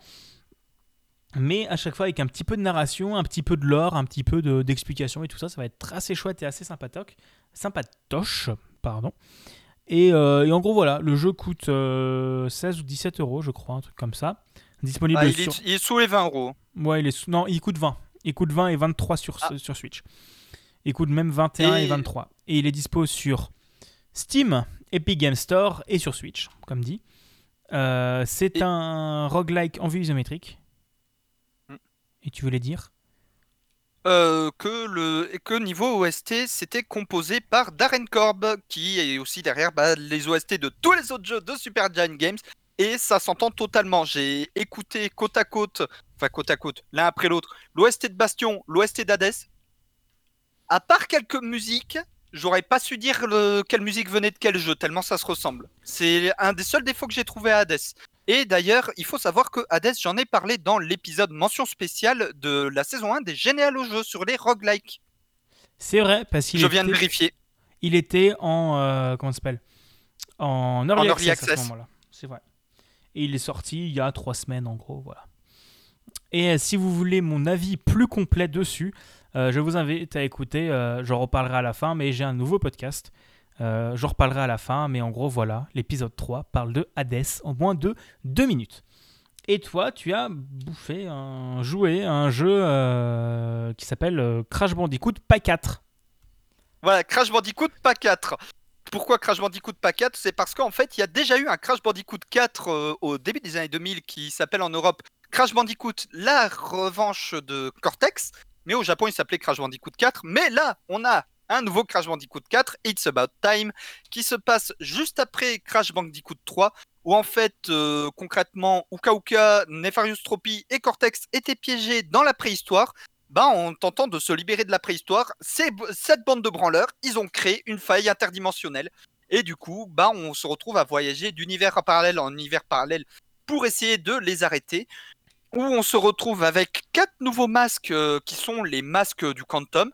Un masque euh, que j'appelle le masque de Schrödinger, parce que c'est euh, t'appuies sur une touche, t'as des objets qui sont là et d'autres qui sont pas là. Tu rappuies sur cette même touche, bah ceux qui étaient là ils sont plus là et ceux qui étaient plus, pas là, bah ils sont là Parce que, un masque qui vous permet de faire euh, tourbillol en l'air, parce que YOLO. Un masque qui permet le changement de gravité, qui est très fun, mais qui reste très compliqué à appréhender. Et le masque du temps qui vous permet bah, de ralentir le temps comme son nom l'indique. Et surtout ce jeu, on, dé- on redécouvre Tona, mais au lieu d'être une parodie de Pamela Anderson, c'est une punk avec un grappin. Oui. Et elle me fait. Et je, je- je vais être honnête, je- nous rappelons que ce podcast est dédié à un public averti. Non, non, non, tu- non, non, non. Vous, vous, non, non, je ne vais pas dire de trucs salaces. Vous me donnez le choix entre finir dans le lit de la Tona d'origine, qui ressemble à Pamela Anderson, et la nouvelle Tona. Moi, je choisis la nouvelle Tona sans hésiter. Oui, on est d'accord, mais euh, Bah quoi, on peut jouer au Scrabble Oul ou un lit qui grince, hein, vas-y YOLO. Euh, Voilà. Euh, non, c'est juste, au lieu que ce soit une bimbo qui est juste la demoiselle en détresse, au contraire, là, c'était Crash qui s'était retrouvé à être la demoiselle en détresse. Et c'est euh, La première fois qu'on la voit. On peut jouer également Docteur Néocortex parce que ben il se fait trahir, mais ensuite c'est lui qui trahit. Enfin bref, voilà, YOLO, c'est Néocortex. Et Dingodil parce que Dingodil en a marre d'être un méchant, donc Dingodil crée un resto. Mais les méchants font sauter son resto, donc il est pas content. Et surtout, dans ce jeu, on voit le la Nefarious Tropy de l'univers d'origine de l'autre Tona. Et vous découvrez du coup, le- ceux qui ne connaissent pas Deadpool ont- et connaissent Crash Bandicoot ont donc découvert l'auto-inceste transdimensionnel. Thème déjà présenté par Deadpool à la fin des années 2000 dans Deadpool Corps. L'auto-inceste transi. En Non. gros, tu couches avec une autre version de toi-même d'une dimension parallèle. Bah, dans une cinématique de Crash 4, tu as Nefarious Tropy homme et Nefarious Tropy femme de l'autre dimension qui se draguent. Mais non, bah non, en fait, non. Darty, Sinon, en termes- tu dois retourner dans le passé. Mais pourquoi donc C'est pour baiser ta mère, Darty. Ah, ça vous le moque, Voilà. Doc, hein.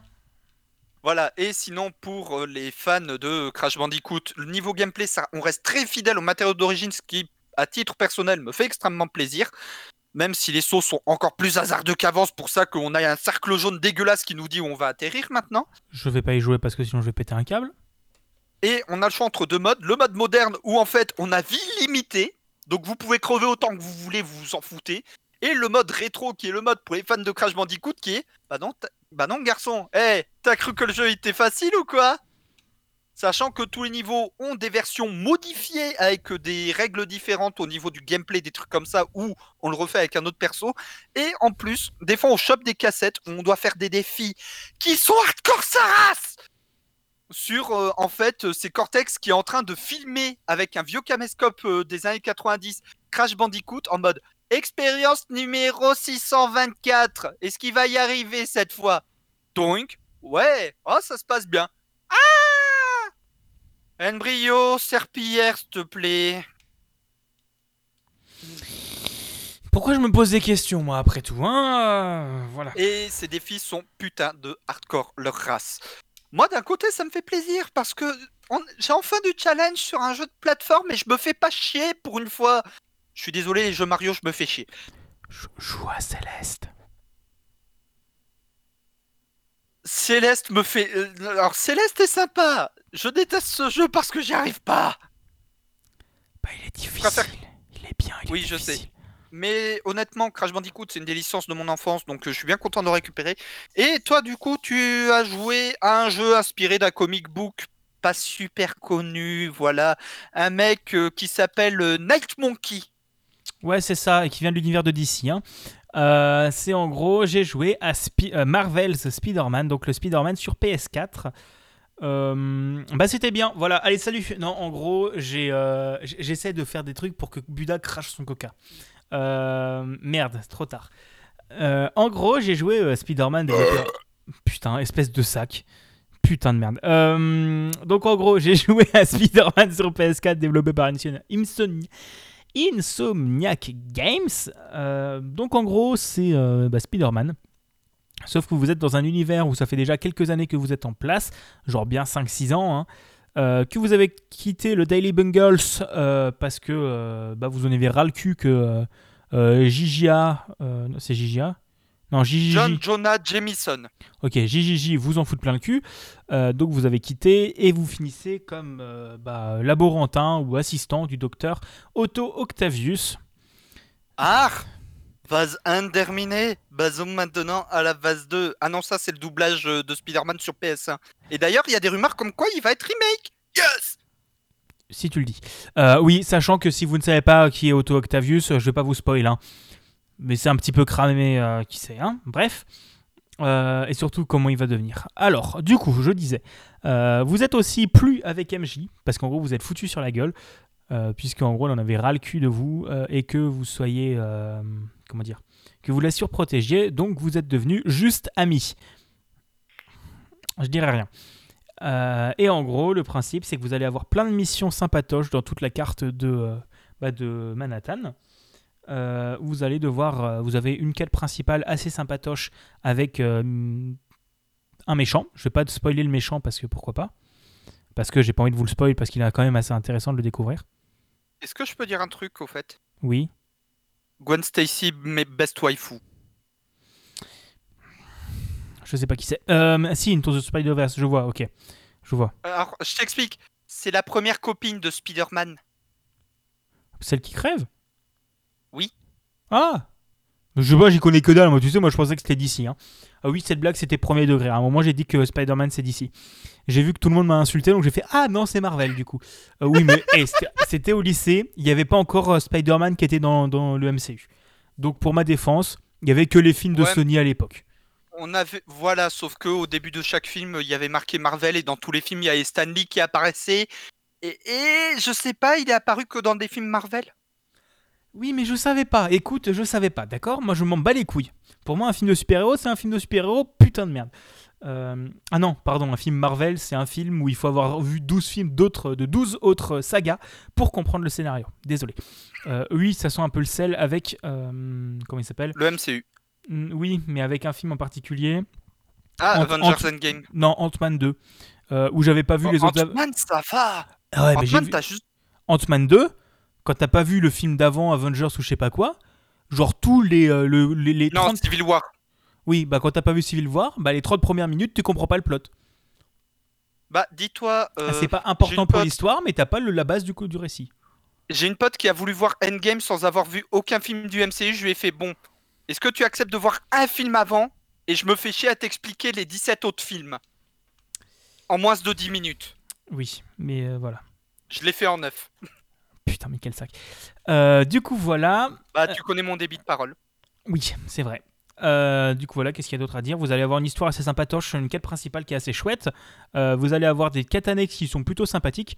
Mais au final, euh, ce que j'ai préféré dans la quête principale, c'est l'histoire et la narration. Parce que j'aime beaucoup la narration, je l'ai déjà dit, et j'aime beaucoup les doublages. Donald, Donald, Renew, hein, voilà. Et en gros, à peu près tous les doubleurs sont vachement cool. Et c'est celui qui, fait le coroner qui double. JJJ. John Jonah Jameson. Donc en gros, c'est celui qui fait le coroner qui double euh, ce monsieur. Bah, ça m'étonne pas. Déjà, il a- je il a la voix une de tête l'emploi. de Jameson. Oui, et il a, la, il a la tête de l'emploi et la voix de l'emploi. Euh, Oui. Et en gros, voilà, c'est vachement bien. La quête principale est quand même assez cool, même si j'ai un gros problème avec elle. J'ai laissé tomber le jeu pendant quasiment 6 mois parce que j'en pouvais plus des combats. Genre, honnêtement, tu te bouffes. Si tu fais que la quête principale, tu t'enchaînes des combats et c'est chiant. Genre, autant t'as des moments où t'as des très bonnes mécaniques et des très bonnes idées, mais euh, Bah, pareil que les combats sont encore plus chiants que dans Shadow of Mordor. J'ai pas joué donc je peux pas dire. Mais euh, les, non, les mécaniques de combat sont sapatoches, mais euh, pour moi ça se résumait à un peu spammer les boutons. Spammer un peu tous les Oui, boutons sans, rien- sans comprendre. Et euh, non, en comprenant quand même un minimum, donc au bout d'un moment ça commence à être un petit peu casse-couille. Et tu finis par dire ouais, bah les niques et en passe. Et, euh, et donc j'ai fait. J'étais en mode normal aussi à préciser, donc j'ai fait toute l'histoire principale. J'étais bloqué pendant 6 mois en endroit où ça m'a gavé, j'ai repassé cet endroit. euh, et après j'ai enchaîné la fin de la quête principale, on joue à peu près une heure et demie tous les soirs. Euh, en, une en une semaine. J'ai à peu près fini le jeu après. Sachant que ce que je trouve le plus réussi dans le jeu, c'est se déplacer dans la ville. Parce qu'en gros, vous pouvez vous déplacer dans la ville, le système de déplacement est vraiment nickel, vraiment cool, ils ont vraiment taffé là-dessus. Et j'ai pris plus de plaisir à naviguer et à faire tous les trucs, les objectifs secondaires style Ubisoftage, que d'habitude ça me casse les couilles. Mais là, vraiment, je prenais du. Enfin, d'habitude, ça me casse les couilles. C'est quand même le truc que j'aime bien faire parce que ça explore la map. Mais euh, vraiment, t'explores toute la carte. T'as les objectifs secondaires, des sacs à dos à récupérer, des pigeons à capturer, des trucs comme ça. Et c'est très chouette et c'est vachement agréable à faire. Et euh, si jamais le jeu à la fin vous a bien convaincu par sa prépa, en fait il y a vraiment deux phases dans le jeu et, euh, et les deux phases sont assez chouettes et vraiment sympa et le plot, euh, le plot final est vraiment chouette. Et en gros, si ça vous a plu, vous avez un DLC, enfin un season pass qui coûte 20 balles et qui est assez régulièrement en solde, euh, où en gros vous allez avoir trois chapitres de missions supplémentaires. J'en ai terminé un, il y en a encore deux, euh, qui rajoutent des quêtes annexes, des quêtes principales, enfin qui rajoutent toute une histoire plus des quêtes annexes dans la ville. Et c'est assez sympa. Et euh, que dire de plus Euh, Si vous voulez plus d'infos, écoutez l'épisode 1, 2, 2 de Capsule Pixel, parce que j'en ai aussi parlé. Euh, oui, les, les- trois jeux dont je vais parler ce soir, je vais faire des épisodes dessus, ou j'ai fait des épisodes dessus. Et parce que je parle des jeux que j'aime. Et, et que dire de plus Si vous n'y avez pas encore joué sur PS4, pas la peine d'acheter une PlayStation 4 pour y jouer exclusivement dessus. Vous pourrez y jouer sur PS5, soit avec l'édition rétrocompatible, soit en achetant l'édition Deluxe du standalone Miles Morales, euh, puisque vous aurez du coup un remake HD de Spider-Man, ce qui peut être sympa, même si le jeu est très beau quand même. Mais euh, je me fais pas totalement au changement de gueule de, de, de, de- de Spidey. Et, euh, et j'ajouterais aussi un autre truc, c'est... euh, oui, Miles Morales, je suis hypé de ouf. Euh, honnêtement, j'étais pas hypé plus que ça. Je me disais, ouais, ça peut être sympa, mais j'ai fini Spider-Man. Et maintenant, c'est limite si j'achèterais pas une PS5 Day One pour pouvoir y jouer. Voilà. Parce que euh, Miles Morales apparaît aussi, un petit peu spoiler, apparaît aussi dans le jeu sur PS4. Et euh, il est assez sympa et le doublage est chouette et tout ça. Voilà. Et je crois que tu vas nous parler d'un jeu indé français, d'une personne dont on a déjà parlé aujourd'hui. Sardoche Alors ta gueule, mais euh, allez, je me barre. Ai ras, tu sais, moi, je me casse. Non, aujourd'hui, je vais, dé- je vais parler d'un jeu développé par Unexpected Studio, un studio qui a été fondé par Zerator, qui a fait aussi le The Event euh, et la Z Cup, Trackmania Cup. De tu connais mieux que moi le nom de sa compète sur Trackmania? Euh, La ZRT Trackmania Cup, il a fait euh, le Z-Event, il a fait le, la Z-LAN, il a fait euh, des events. Voilà, bref. Euh, f- Studio fondé par Zerator et édité par Goblin Studio, qui sont des amours. Et si vous aimez les jeux de stratégie et les RPG euh, un peu débiles, allez euh, voir ce que font les jeux développés et édités par Goblin Studio parce que les mecs sont en plus super sympas. Et je les remercie encore de m'avoir envoyé une clé pour, le pour tester le jeu dont je vais vous parler d'ailleurs. Je vais parler de Asfar Asdiai, un petit jeu de gestion de, euh, de petites tribus nomades toutes mignonnes où on doit rejoindre bah, du coup l'œil qui est une sorte de sanctuaire mystique euh, des petits bonhommes euh, qu'on incarne. Euh, c'est un gameplay au tour par tour en fait où on doit euh, récupérer un maximum de ressources selon les objectifs euh, qu'on s'est fixés pour la map parce que un peu comme FTL, vous allez choisir entre plusieurs chemins et en fonction du chemin que vous prendrez, vous n'avez pas le même objectif. Et donc, il faut récupérer un maximum de, re- de ressources pour euh, réussir à traverser euh, le territoire pour aller jusqu'à l'œil. Mais attention, si vous mettez trop, de- trop de tours à faire vos actions, bah en fait, vous aurez la vague qui viendra sur votre gueule et vous noiera dans, dans d'atroces souffrances. La musique est très chill, les graphismes sont tout mignons, mais le jeu est hardcore as fuck. Mais j'adore ça, donc tant mieux. Euh, je suis un peu maso sur les bords, je sais. Mais le jeu est vraiment tout, mignon, super sympa. Honnêtement, c'est un gros coup de cœur. J'en ai fait un article complet sur euh, budakin.fr ainsi qu'une vidéo découverte euh, d'une grosseur sur euh, le jeu. Je vous invite à aller y jeter un œil parce que franchement, As Far As The Eye, c'est un putain de bon jeu et je vous conseille vivement d'y jouer. Et donc, tu vas finir sur un jeu, la conspiration tout seul. Oui, alors juste pour revenir à As Far As The Eyes, euh, désolé, j'ai aussi pris la clé, mais j'y ai pas encore joué. Euh, je vous ferai un stream bientôt pour y jouer. Et euh, je vous ferai un épisode dessus, promis. Un moment, j'arriverai. Je suis à la bourre. Il y avait Sea of Thieves, désolé, j'ai une bonne excuse. Non, mais t'inquiète, moi aussi je suis à la bourre sur plusieurs autres jeux. Oui. Mais en gros, oui, j'ai joué à The Solitaire Conspiracy, qui est le dernier jeu de Mike Bittel, qui est le créateur de Thomas Was Alone et d'autres jeux dont j'ai oublié le nom. Honnêtement, ce développeur, j'en avais jamais entendu parler. Puis j'ai vu un épisode de fin du game sur un de ses jeux. Tout le monde a parlé de lui pour The Solitaire Conspiracy. Moi j'ai fait ah oui bah il est cool en fait voilà. Et en gros ils ont fait des, euh, il a fait quelques gros jeux et des Beatles Shorts qui sont des plus petits jeux mais qui sont assez sympas. Et The Solitaire Conspiracy est sorti il y a une semaine, deux semaines. Il euh, 9 euros sur Steam. J'ai pas regardé sur le reste, mais il est à 9 euros sur Steam. Et en gros, c'est un jeu de solitaire avec un scénario d'espionnage. Et, euh, et le mec de l'E3 comme en FMV dedans. Voilà. Euh, le mec de l'E3, c'est le mec, tu sais, qui fait toutes les conférences indé et tout ça. Je sais plus comment, il- comment il s'appelle, que tu vois tout le temps. Ah oui, euh, celui qu'on voit sur les conférences PC Gaming Show. Oui, lui. J'ai oublié son nom. Mais en gros, voilà, il est dedans. Euh, et c'est vachement bien qu'il soit dedans, honnêtement, ça rajoute beaucoup du charme au jeu. Et en gros, vous allez jouer, euh, bah, du coup, un mec qui doit guider des, es- des espions en jouant au solitaire. Le plot de base est facile hein, et simple, mais en gros, chaque famille de cartes, vous aurez 9, 8 familles de cartes différentes. En fait, chaque famille de cartes aura euh, des spécificités où, en gros, les têtes, euh, les têtes donc ça veut dire euh, roi, dame, valet, auront des spécificités euh, qui vont faire euh, certaines choses. Par exemple, euh, trier la pile de cartes, chercher la prochaine carte dont vous avez besoin, des choses comme ça. Le jeu est plutôt sympa, la partie scénario est très intéressante et vous donne vraiment envie, enfin vous pousse à continuer en fait. Parce que sans le scénario, le jeu c'est ouais c'est cool, mais tu joues bah, quand tu te fais chier. Mais autrement, le jeu est très sympa et maintenant avec le scénario, bah, je vous conseille vraiment de le suivre et il y a bien sûr un mode sans fin. Voilà. Et si vous voulez en apprendre plus, la semaine prochaine, je vous en parlerai dans Capsule Pixel. Voilà, euh, c'est tout. hein. Oui, j'ai dit que tous les jeux, j'en aurais parlé, j'en ai parlé. Et je crois qu'on a terminé ce quoi qu'on a joué. Après seulement 1h24 d'émission, on n'est pas trop à la bourre. Et donc, euh, pour euh, la prochaine section, euh, faut trouver un autre mot-clé. Euh, euh, 3 kilos.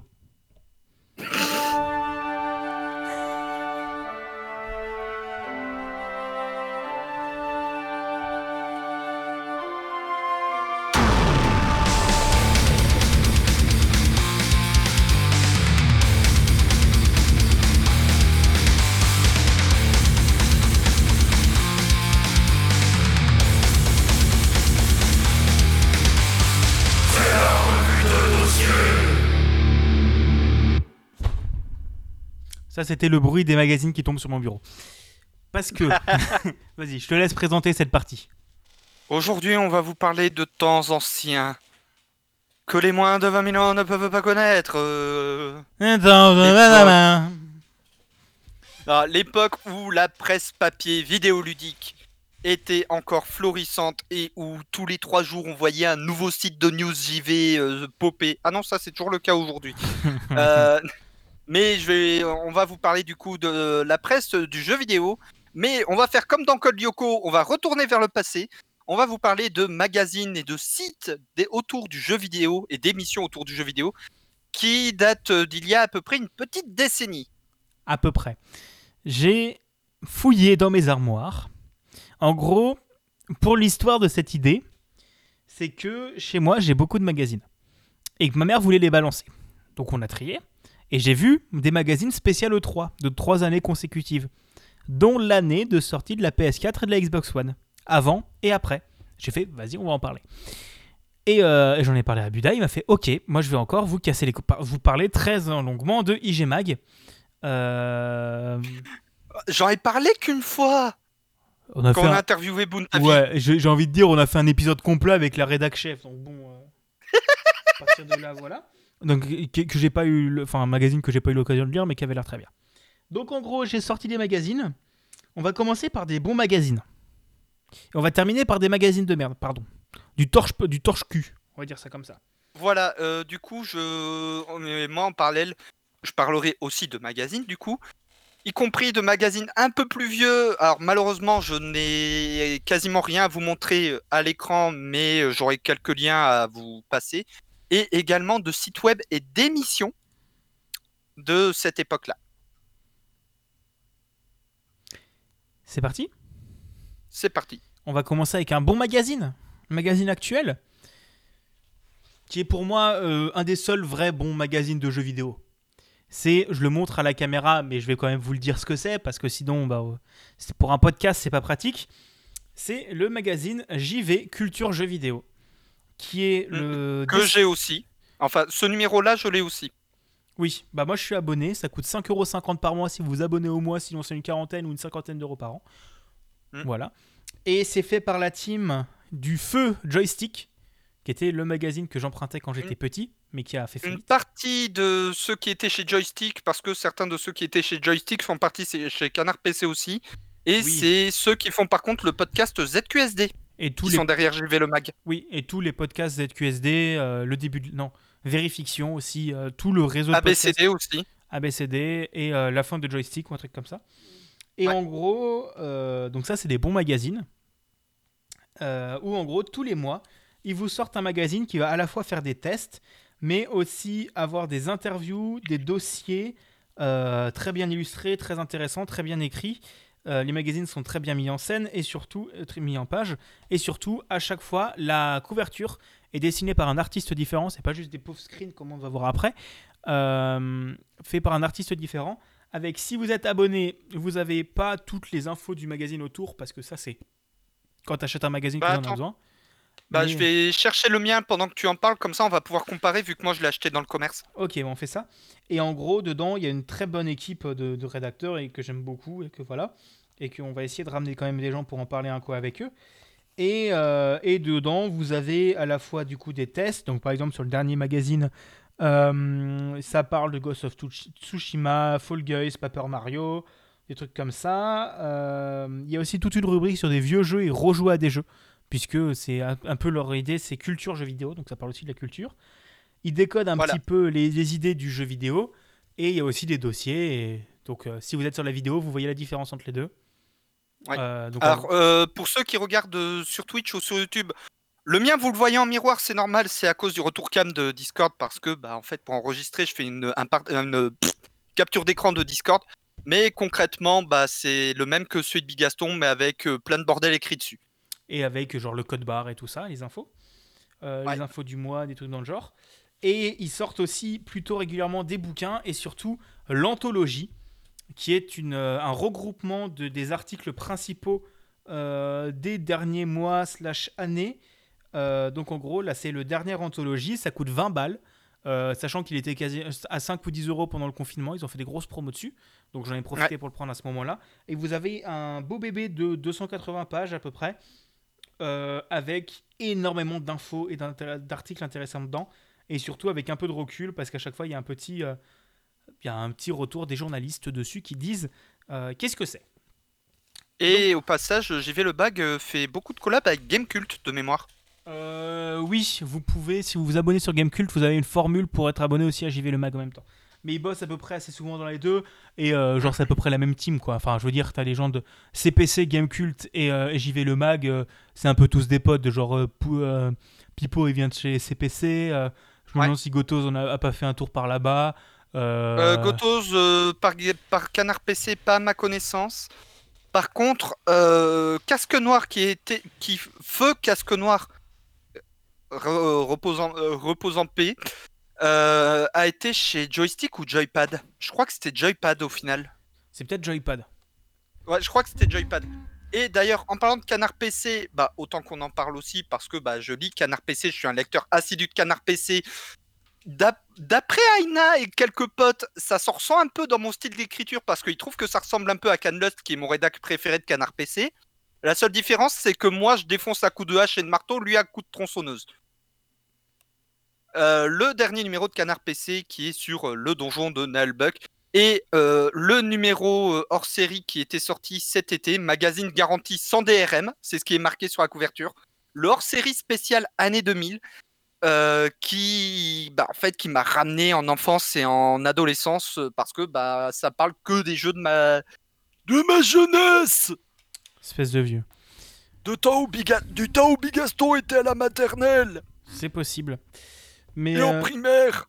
Alors moi je ne lis pas Canard PC, je suis, euh, j'aime beaucoup leurs enquêtes, mais je ne lis pas Canard PC parce que j'aime un peu moins la ligne éditoriale.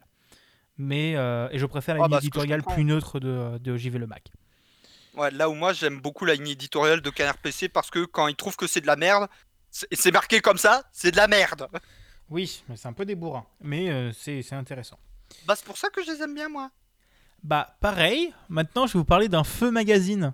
Donc là oui, on va vous, on pr- vous présente un peu des magazines de jeux, mais euh, plus tard on va faire de la, de la vraie review d'articles et de la revue de presse, ça va être intéressant. Puisque je vais vous parler d'un feu magazine qui pour moi était un, un excellent magazine, c'est The Game.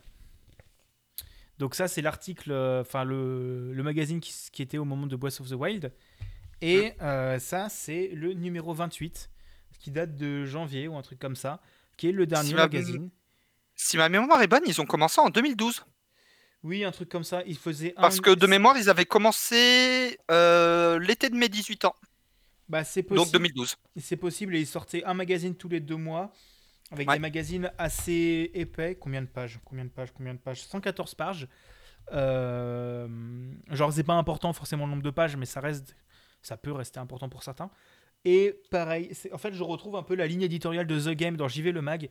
C'est euh, c'est aussi important de euh, comparer par rapport au- Mm. à toute la culture et tout ça. Et il y avait aussi des tests, des interviews, euh, des dossiers, des trucs comme ça.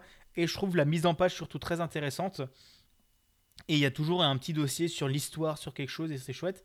Et donc là, il y a le magazine de, sur Breath of the Wild, où ils testent Breath of the Wild. Donc c'est intéressant. Et là, il y a le magazine sur, euh, du coup, le dernier, c'était sur le dernier Resident Evil. Et justement, en parlant de Breath of the Wild et Resident Evil, euh, je vous montre ben, le numéro hors série numéro 2 de Feu IG Magazine, qui date de fin 2011.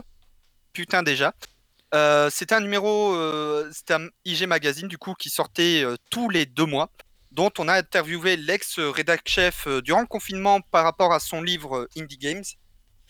En fait, IG Magazine, c'était un magazine d'à peu près 240 pages avec euh, des tests, des dossiers, des rétrospectives, des interviews, des BD, des petites parties euh, un peu encyclopédiques sur euh, plusieurs licences ou l'histoire euh, du développement de la licence, des making-of. Et J'ai j'ai lu pas mal d'interviews de développeurs, de sound designers, de scénaristes. Euh, honnêtement, c'était mon magazine préféré euh, à l'époque. Et il avait arrêté en 2014, si ma mémoire est bonne. Je crois que j'étais encore, ét- j'étais soit en fin de lycée, soit étudiant quand ils ont arrêté. Mais c'est sûr que, mais quand j'ai commencé à bosser, ils avaient arrêté. Donc, euh, au plus tard 2016, quoi. Euh, honnêtement, c'était, voilà, c'était pareil tous les deux mois, euh, du deux- 240 pages. Et honnêtement, le machin, euh, c'est du beau bébé, hein. Ça, c'est du beau bébé. hein. Et ils avaient fait justement un hors-série aussi sur tout le lore de Resident Evil. Pour ça que je disais en parlant de Resident Evil. Et en termes de rédaction, justement, je trouve que chez Gamecult et JV Le Mag, on retrouve un petit peu la patte aussi qu'on trouvait à l'époque chez IG Magazine, surtout sur le côté un peu encyclopédique Oui. qu'on peut y trouver parfois.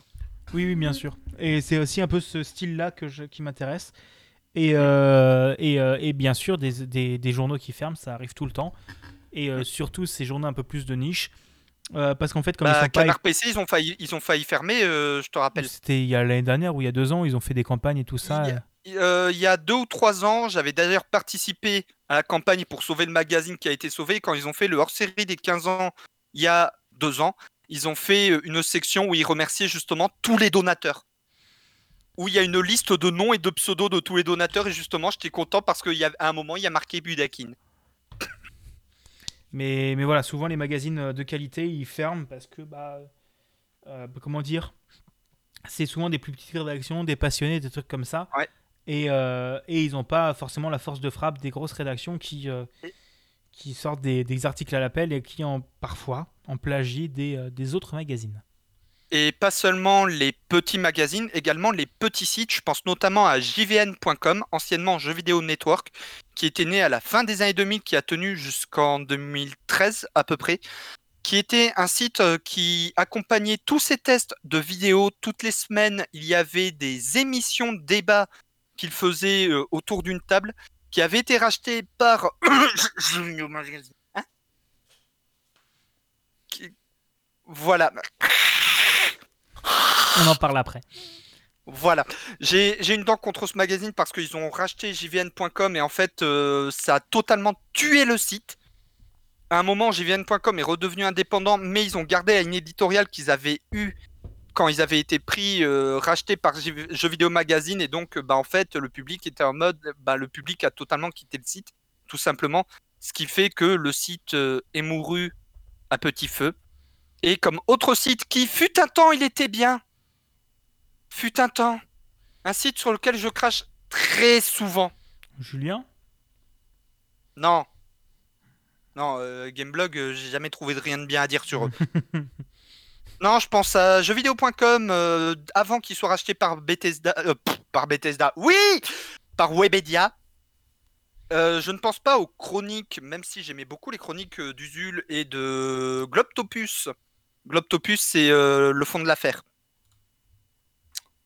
C'était du temps où il faisait les gaming live avec Franck Guillaume, où en fait tous les tests de jeu étaient aussi accompagnés de vidéos où en fait il y avait Franck qui faisait tous les gaming live, qui se pointait avec le testeur qui était en mode Toi t'as poncé le jeu, moi je le connais pas du tout, tu vas m'expliquer le jeu.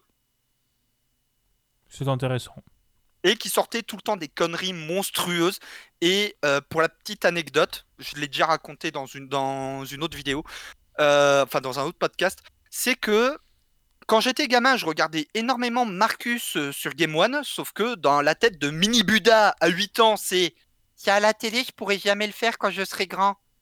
Bah, quand j'étais collège-lycée et que j'ai découvert les gaming live avec euh, Franck Guillaume sur jeuxvideo.com, j'étais en mode Wait, mais je suis con Mais c'est sur internet Si c'est sur internet, j'ai besoin de quoi? J'ai besoin d'un ordi, de jeux sur le PC, ou à la limite d'une carte de capture, et d'une connexion internet, et d'une webcam. Voyons voir. J'ai un compte Steam et un compte GOG. J'ai un ordi. J'ai la fibre. J'ai une webcam. Putain, je peux le faire aussi Budakin se lance dans les conneries sur Internet à la fin- au tout début des années 2010. Parce que même si j'ai pas un grand public, ça fait pas loin de, ça fait dans les 10 ans que je fais ça, même si j'ai eu des grosses périodes de trous à cause de des études, des pressions aussi à certains moments. Bon, bref, longue histoire, euh, je m'étendrai pas sur la question. Mais du coup, bah c'est un truc, euh, voilà, Franck, si jamais un jour tu regardes ce replay sur YouTube ou écoutes ce podcast, je te refais pour la énième fois un gros bisou. C'est à Voilà. moi Oui. Moi, j'ai parlé d'un magazine qui n'existe plus. Et c'est le plus vieux magazine que j'ai, je pense. À part des peut-être des Mickey Parade géantes, des trucs comme ça. Plus vieux magazine de jeux vidéo que j'ai, ça s'appelle Dofus Mag. Ça n'existe plus. Maintenant, c'est sur un magazine en ligne et tout ça. C'était le magazine officiel de Ankama et de Dofus. À l'époque où En il y avait il était que pas Dofus. mal. Bah, il était vachement chouette et surtout, il est très bien fini. Euh, ça sortait à peu près une fois par mois ou un truc comme ça. Et en Et fait, regarde qui était le réda- qui était la rédac chef. bah, c'est ah bah c'est Bounty. Bah, bah, tiens, je me demande Oui, qui c'est. vie, on te fait des bisous. Bah, je me demande qui c'est. Tiens, bah j'ai des vieux trucs là en fait. euh. Tiens, je me demande pourquoi. Putain, mais c'était merde. Bref, je découvre des trucs. Euh, mais en gros, j'avais Ça y est, 9 il fait enfin le lien. Ah mais j'avais 9 T'as ans quand j'ai 10 ans. Ouais, mais j'avais 9 ans, ça va, moi je m'en foutais à l'époque. Et en gros, Ouais, ça bon. reste des très beaux magazines, c'est limite des livres en fait, d'une centaine de pages, pareil. Où en gros, là, le- le- l'exemple que je vous montre en live, mais que je vais décrire pour le podcast, c'est le premier hors-série qui parle de la série Wakfu. En gros, où tu as tous les, euh, toutes les, les explications des épisodes, des, euh, des personnages, présentation des personnages, présentation des, euh, des storyboards, présentation de comment tu fais l'animation et tout ça. Je l'ai poncé, résultat il est un peu éclaté, et j'en ai encore quelques-uns par là-bas, surtout j'en ai retrouvé après je crois, j'en ai encore quelques-uns. Et même si en Kama maintenant je commence à avoir du mal avec eux, enfin avec certaines personnes de, de chez eux, euh, On, on pense tous au même. Hein. voilà, après certaines révélations qu'il y a eu. Mais euh, la partie édition reste très bon et aussi le label 619 qui est euh, de ouf. Mais donc en gros voilà, ça euh, c'était pas mal. Et donc en gros celui-là ça parlait exclusivement de Wakfu, mais il parlait aussi de Dofus un peu plus en général.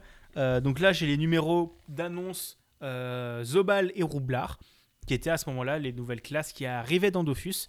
Et, euh, et en gros, quand tu achetais le magazine en ligne, parce que moi je me suis fait baiser, on l'a acheté en, en kiosque, quand tu achetais le magazine en ligne, tu avais un early access sur le personnage. Et en gros, ça t'expliquait euh, comment ils avaient réfléchi le personnage, comment, euh, quel était le personnage, des trucs comme ça. Ça te donnait aussi des solutions de quêtes, des trucs dans le genre. Donc là, par exemple, j'ai les solutions des quêtes de Freeghost, qui est une des zones de, de Wakfu, de Dofus. Moi, j'avais les. À l'époque où je jouais à Dofus et que je prenais le Dofus Mag, je me souviens que dans un numéro, j'avais les solutions des quêtes de l'île d'Otomai. Oui, c'est possible. Bah là, j'ai surtout un peu tous les personnages des panneaux. J'ai un- il y a quelques, il y a quelques magazines, il y a quelques, euh, comment s'appelle? Il y a quelques dessins, des trucs comme ça, et c'est assez intéressant. Donc là, cela date de 2012 et 2011. Et donc voilà, Dofus Max, c'était quand même vachement chouette. Euh, et surtout, euh, voilà, parce que Dofus, c'est bien. Et j'ai- fini avec les magazines de qualité. Alors, pour ma part, j'ai un dernier magazine de qualité à vous parler. euh, que ceux qui, ont vé- ceux qui sont nés dans début milieu des années 90 ont connu, c'était Kidsmania, qui tous les mois sortait bon des petites BD, euh, voilà, mais également, euh, mais également des tests de jeux qui étaient quand même très complets pour l'époque. Alors de mémoire, ils sont arrêtés avant la sortie de la PS3, donc ça date. Euh, j'ai pas de numéro, j'ai plus de numéro sous la main parce que bah, ça remonte à il y a 20 ans. Euh, mais il faisait aussi les Astuces Mania où en fait c'était des guides complets pour des jeux et pour certains jeux comme Digimon World sur PS1, ce guide m'a sauvé la vie parce qu'il y avait certaines quêtes. Si tu n'as pas la soluce, elle est infaisable. Je pense notamment à la quête où tu joues littéralement au marchand. Peut-être. Je suis en train de vérifier un truc, hein, c'est tout. Ok. Bon, on va passer au magazine un peu plus moyen. Ouais, c'est ça, on arrive dans la partie intéressante du- de, de- de l'article. Je vérifie juste un truc parce qu'il y a une personne que j'ai cru voir, en fait, que j'ai l'impression de revoir chez JV Le Mag maintenant. Mais euh, je suis pas sûr. Donc je vérifie. Alors, comme magazine un peu moyen, bah, dans les années 2000, on avait beaucoup de magazines aussi exclusifs à une console. Par exemple, aujourd'hui, bon, on a des sites spécialisés dans une seule console ou un seul constructeur. Je pense notamment à Switch Actu ou euh, Xbox Gen, je crois. Je sais plus leur nom. Mais à l'époque, il y avait aussi ça pour les magazines papier. Je pense notamment à PlayStation Magazine, qui était sympa, mais sans plus en fait. Le seul truc, le truc que je préférais en fait dans ce magazine, c'est que comme j'avais à l'époque une connexion à DSL de merde pour télécharger une pauvre démo, il me fallait littéralement deux jours. Pas un jeu complet, une démo. Bah en fait, euh, dans le PlayStation Mag, à chaque fois, il y avait des CD avec entre 12, euh, entre 10 et 30 euh, démos jouables dedans. Que donc, euh, bah moi j'étais content. Et, euh, et ils existaient depuis l'époque de la PS1, si ma mémoire est bonne. Et en fait, énormément de démos que j'ai poncées, c'était grâce à PlayStation Magazine. Euh, un autre magazine, je pense à PC Jeux, qui était un petit peu la version française de PC Gamer, qui est bah, tout simplement euh, site à Merlock bien connu et à la communauté bien toxique. Euh, mais à l'époque, pareil, il- tous les mois, il faisait euh, bah, des numéros assez intéressants malgré tout. Mais c'était pareil sans plus. La ligne éditoriale était assez proche de PC Gamer aujourd'hui. Et en fait, je les suis uniquement pour les grosses annonces. Mais sinon, euh, voilà. Hein. Honnêtement, j'aime pas trop leur ligne éditoriale.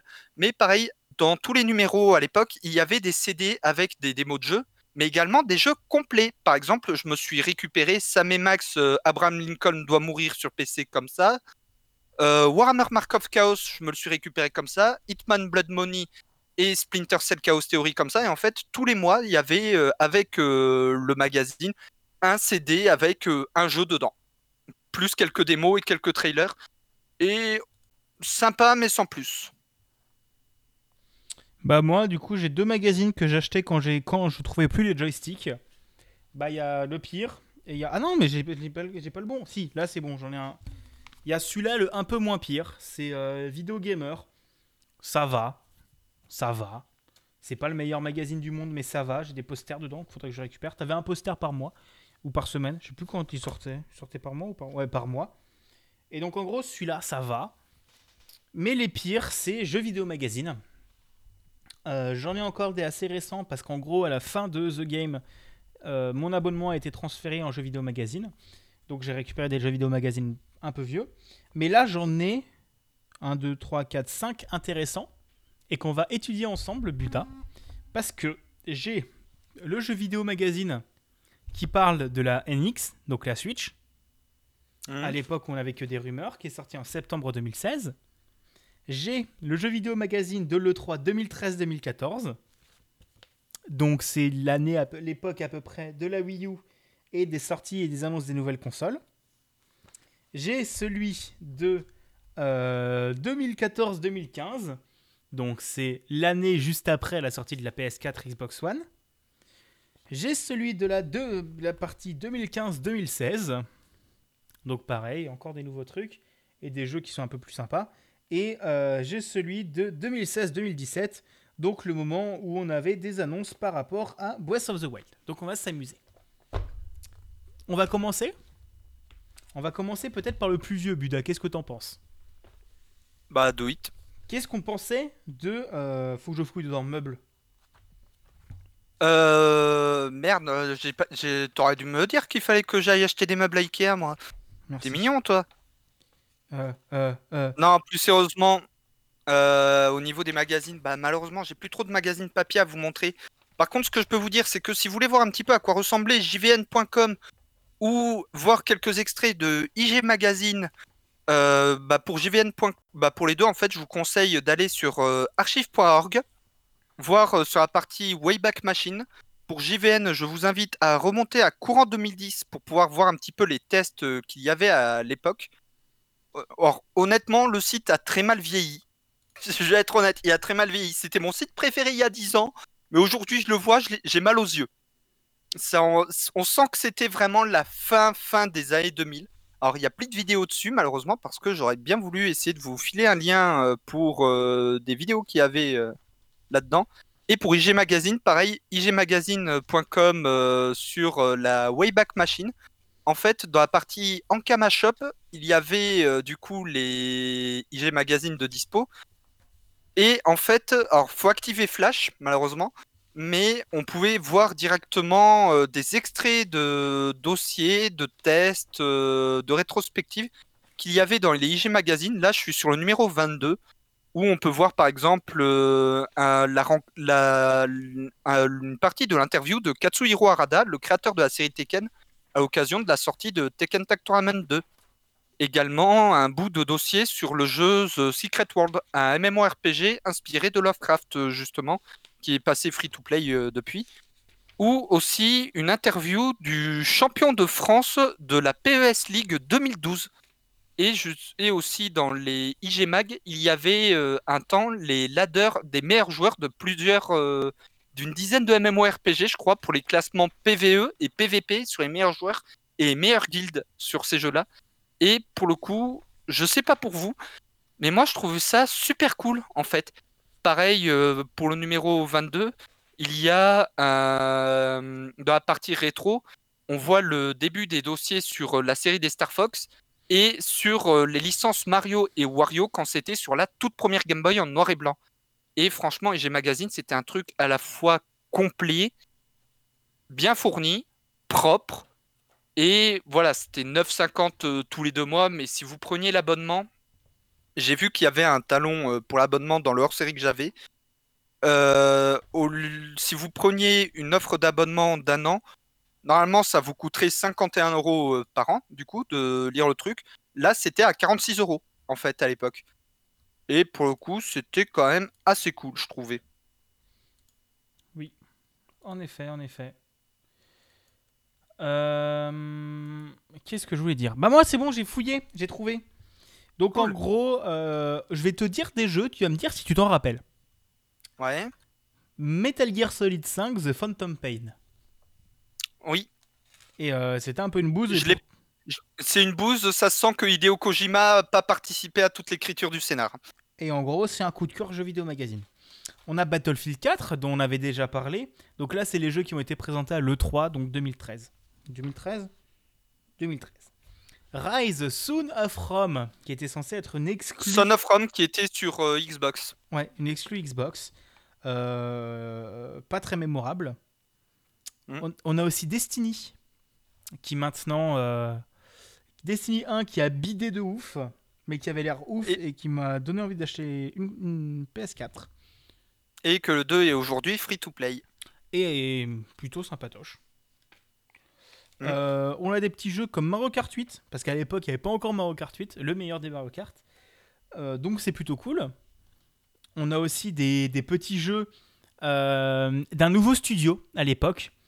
Quand je, lis la tagline, quand les ex Infinity Ward, Call of Duty, s'intéressent à la science-fiction, cela donne une virée brutale, métallique ou même l'expérience, l'espérance de vie d'un mecha est très limitée. Quel jeu c'est selon toi, Buda? Titanfall. Ah. Puisque le, le studio dont il parle, c'est euh, le studio Respawn, qui a maintenant fait un petit battle royale qui s'appelle Apex Legends. euh, qui ont fait Titanfall 1, Titanfall 2. Ils ont aussi parlé de Call of Duty, euh, The Order euh, 1886. C'est- c'est- tu t'en Je souviens l'avais oublié ce jeu. Ouais, moi aussi. Euh, on a Watch Dogs, qui euh, au final s'est avéré être un peu une bouse. Mm. Euh, qui était pas ouf, mais que j'ai acheté quand même, alors qu'il y a Watch Dogs Légion qui sort cette année. Il y a The Crew, pareil, complètement oublié. Need for Speed. The Crew, je l'ai. Euh, Ubisoft. Non, euh, je, suis désolé, mais jeux de bagnole, vous n'êtes pas fait pour ça. Oui. Et euh, il y a un petit Final Fantasy XV dedans, alors qu'ils viennent d'annoncer le Final Fantasy XVI. Un, c'est 2013, hein, j'annonce. hein. Donc ça avait fait grand bruit à l'époque, mais je m'en bats les couilles. Oh putain, je crois. Y. Est-ce que celui-là est pas, c'est pas celui qui sort bientôt sur sur Xbox Series X? Halo Xbox One. Est-ce qu'il est vraiment sorti sur Xbox One ou il a pas été repoussé, repoussé, repoussé? Euh, Halo 4 et 5 sont sur Xbox One. Ouais, donc c'est ce, c'est un de ceux-là. Donc voilà, des petites choses comme ça. Euh, c'est plutôt intéressant, en vrai. Euh, je vais peut-être pas tout faire. Ah, Tom Clancy, The Division. C'était de la merde, non? Tom Clancy's Division, ouais, c'est de la grosse merde. Et il y a aussi Killzone Shadowfall, donc développé par Guerrilla Games, euh, qui sont ceux qui feront un des meilleurs jeux PS4 selon moi, qui s'appelle Horizon Zero Dawn. Aussi- Alors, honnêtement, Killzone, j'ai adoré les épisodes PS3. Le- L'épisode PS4, je l'ai pas testé, il m'a jamais tenté. Des retours que j'en avais eu, il était très mais. Bah pff, ouais, c'est à peu près ça. C'est aussi l'année de sortie de Super Mario 3D World et de Donkey Kong Country Tropical Freeze. Euh, voilà, il y a pas mal d'autres trucs, on va peut-être pas tout faire, mais euh, c'est assez intéressant de voir des trucs comme ça. On va avancer. Si on passe à l'année suivante, c'est l'année de sortie de Smash Bros 4 sur Wii U. Il y a aussi eu Hyrule Warrior, il y a aussi eu euh, Captain Toad Treasure Tracker, Cuphead, Far Cry 4, des trucs comme ça. Euh, Soldat inconnu, mémoire de la Grande Guerre, qui était vachement intéressant. Mm.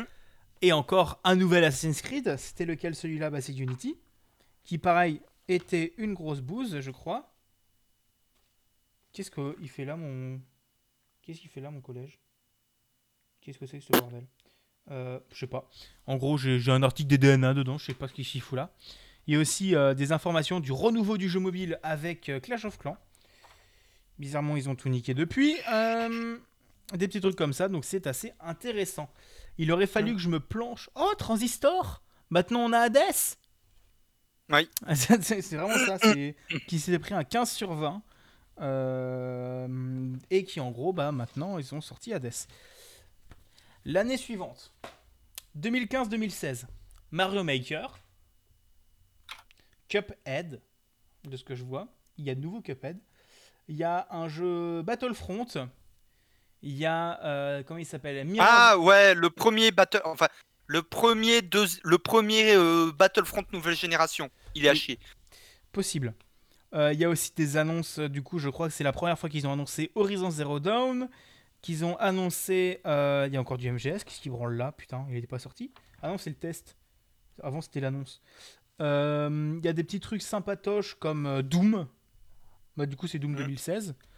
Euh, Qu'est-ce qu'il y a de trucs Genre euh, des Deus Ex. Encore un... Encore un Tomb Raider, euh, du Horizon, des trucs dans le genre. On enchaîne à l'année suivante avec Spider-Man PS4, euh, un nouveau Pokémon, comme d'habitude, Grow Home de Ubisoft, un nouveau Mario, des informations sur Breath of the Wild. Et on arrive sur le dernier que j'ai, enfin le dernier que je pense trouver intéressant, les informations qu'on a. Oh, j'ai 4 objets bonus offerts dans FF14 si ça t'intéresse, Buda. Les informations qu'on pourrait avoir sur la Nintendo NX. Nos craintes et nos espoirs. Ils avaient comme crainte d'avoir une console innovante. Alors, euh, selon eux, la NX, ça pouvait ressembler à un Wii U Gamepad amélioré. Ce qui est pas Mm. faux, mais il y avait vraiment cette idée de, déjà à l'époque d'une console hybride, de portable et de salon.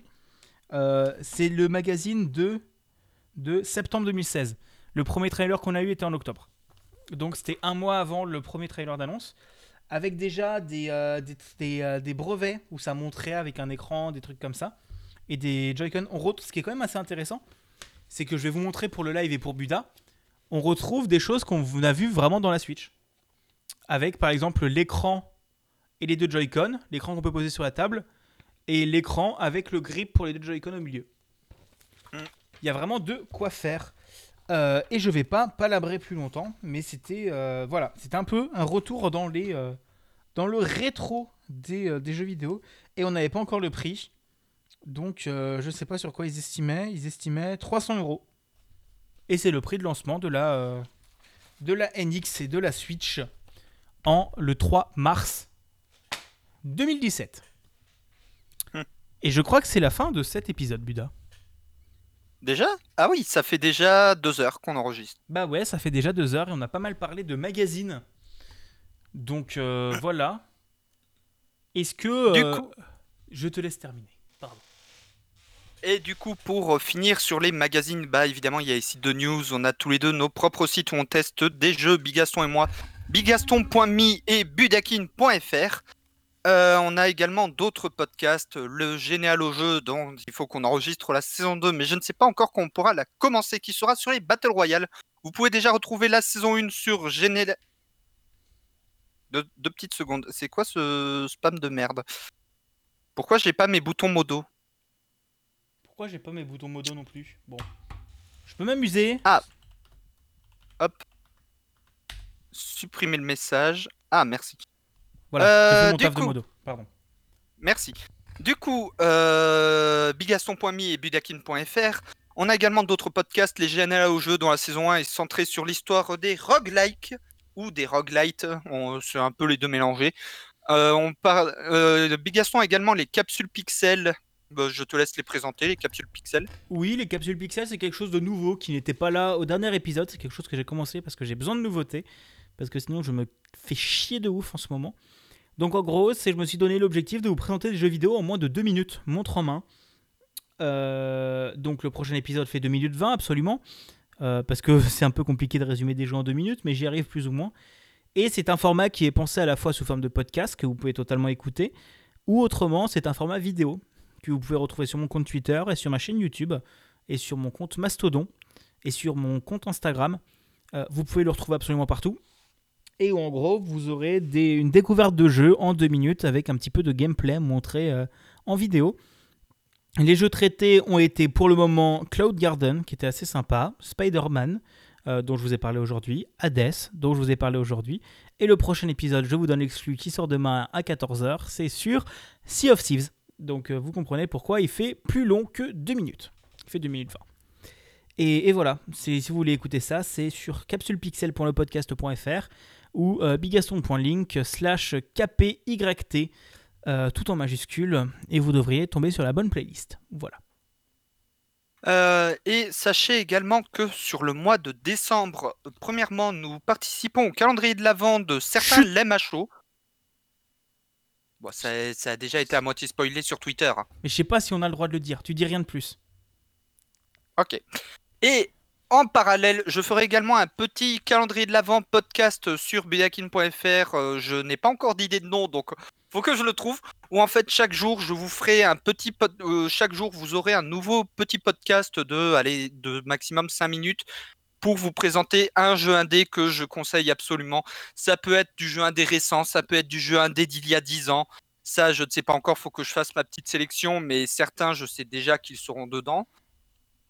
Euh, je ne vous spoilerai pas sur euh, les jeux indés en question, mais c'est des jeux indés voilà, que je conseille plus que fortement, qui seront pas trop chers, et que ben, ce sera un petit peu l'idée de cadeau euh, plus ou moins facile aussi, si vous souhaitez l'offrir à votre conjoint, votre petit frère, votre petite sœur, votre pote, vos parents s'ils jouent aux jeux vidéo, n'importe qui, du moment qu'ils jouent aux jeux vidéo.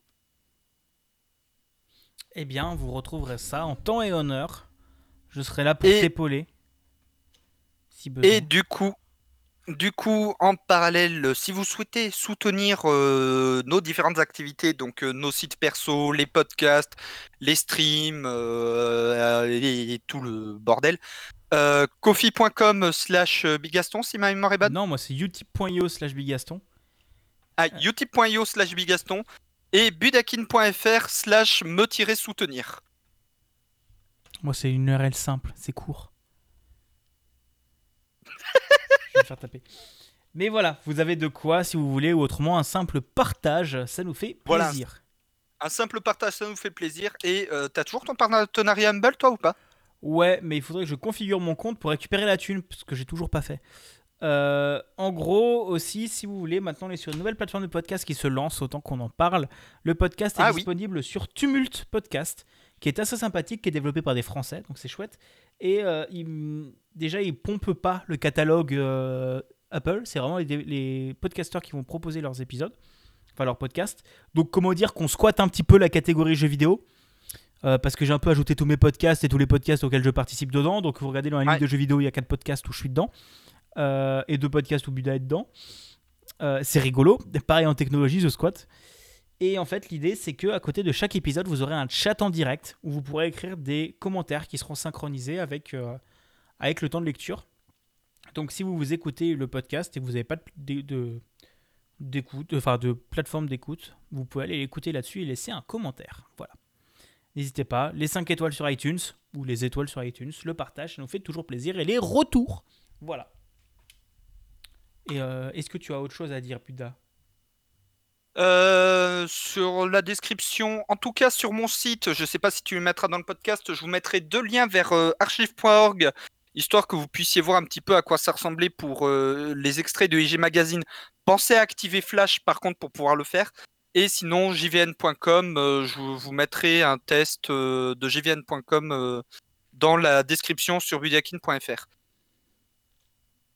D'accord. Et eh bah, on vous fait des bisous. On vous dit au mois prochain où on parlera peut-être next-gen. J'aurai pas encore de PlayStation 5, hein, je l'achèterai pas tout de suite. Je l'aurai Et j'aurai pas encore la Series X, euh, mais bah déjà je pourrais commencer à profiter des jeux euh, qui seront dans le Game Pass euh, Day One. C'est vrai, c'est vrai, c'est vrai. bah, on pourra bah, on pourra parler des nouveaux jeux. C'est vrai, et on pourra tester le comment s'appelle? Le X-Cloud aussi que tu pourras tester. Mm. Euh, ça te dérange si on attend fin novembre pour faire l'enregistrement? Parce que j'aurais, j'aurais envie de parler d'un petit jeu indé. On verra bien en temps et en heure. bon, du coup, le cher public, on vous fait des gros bisous.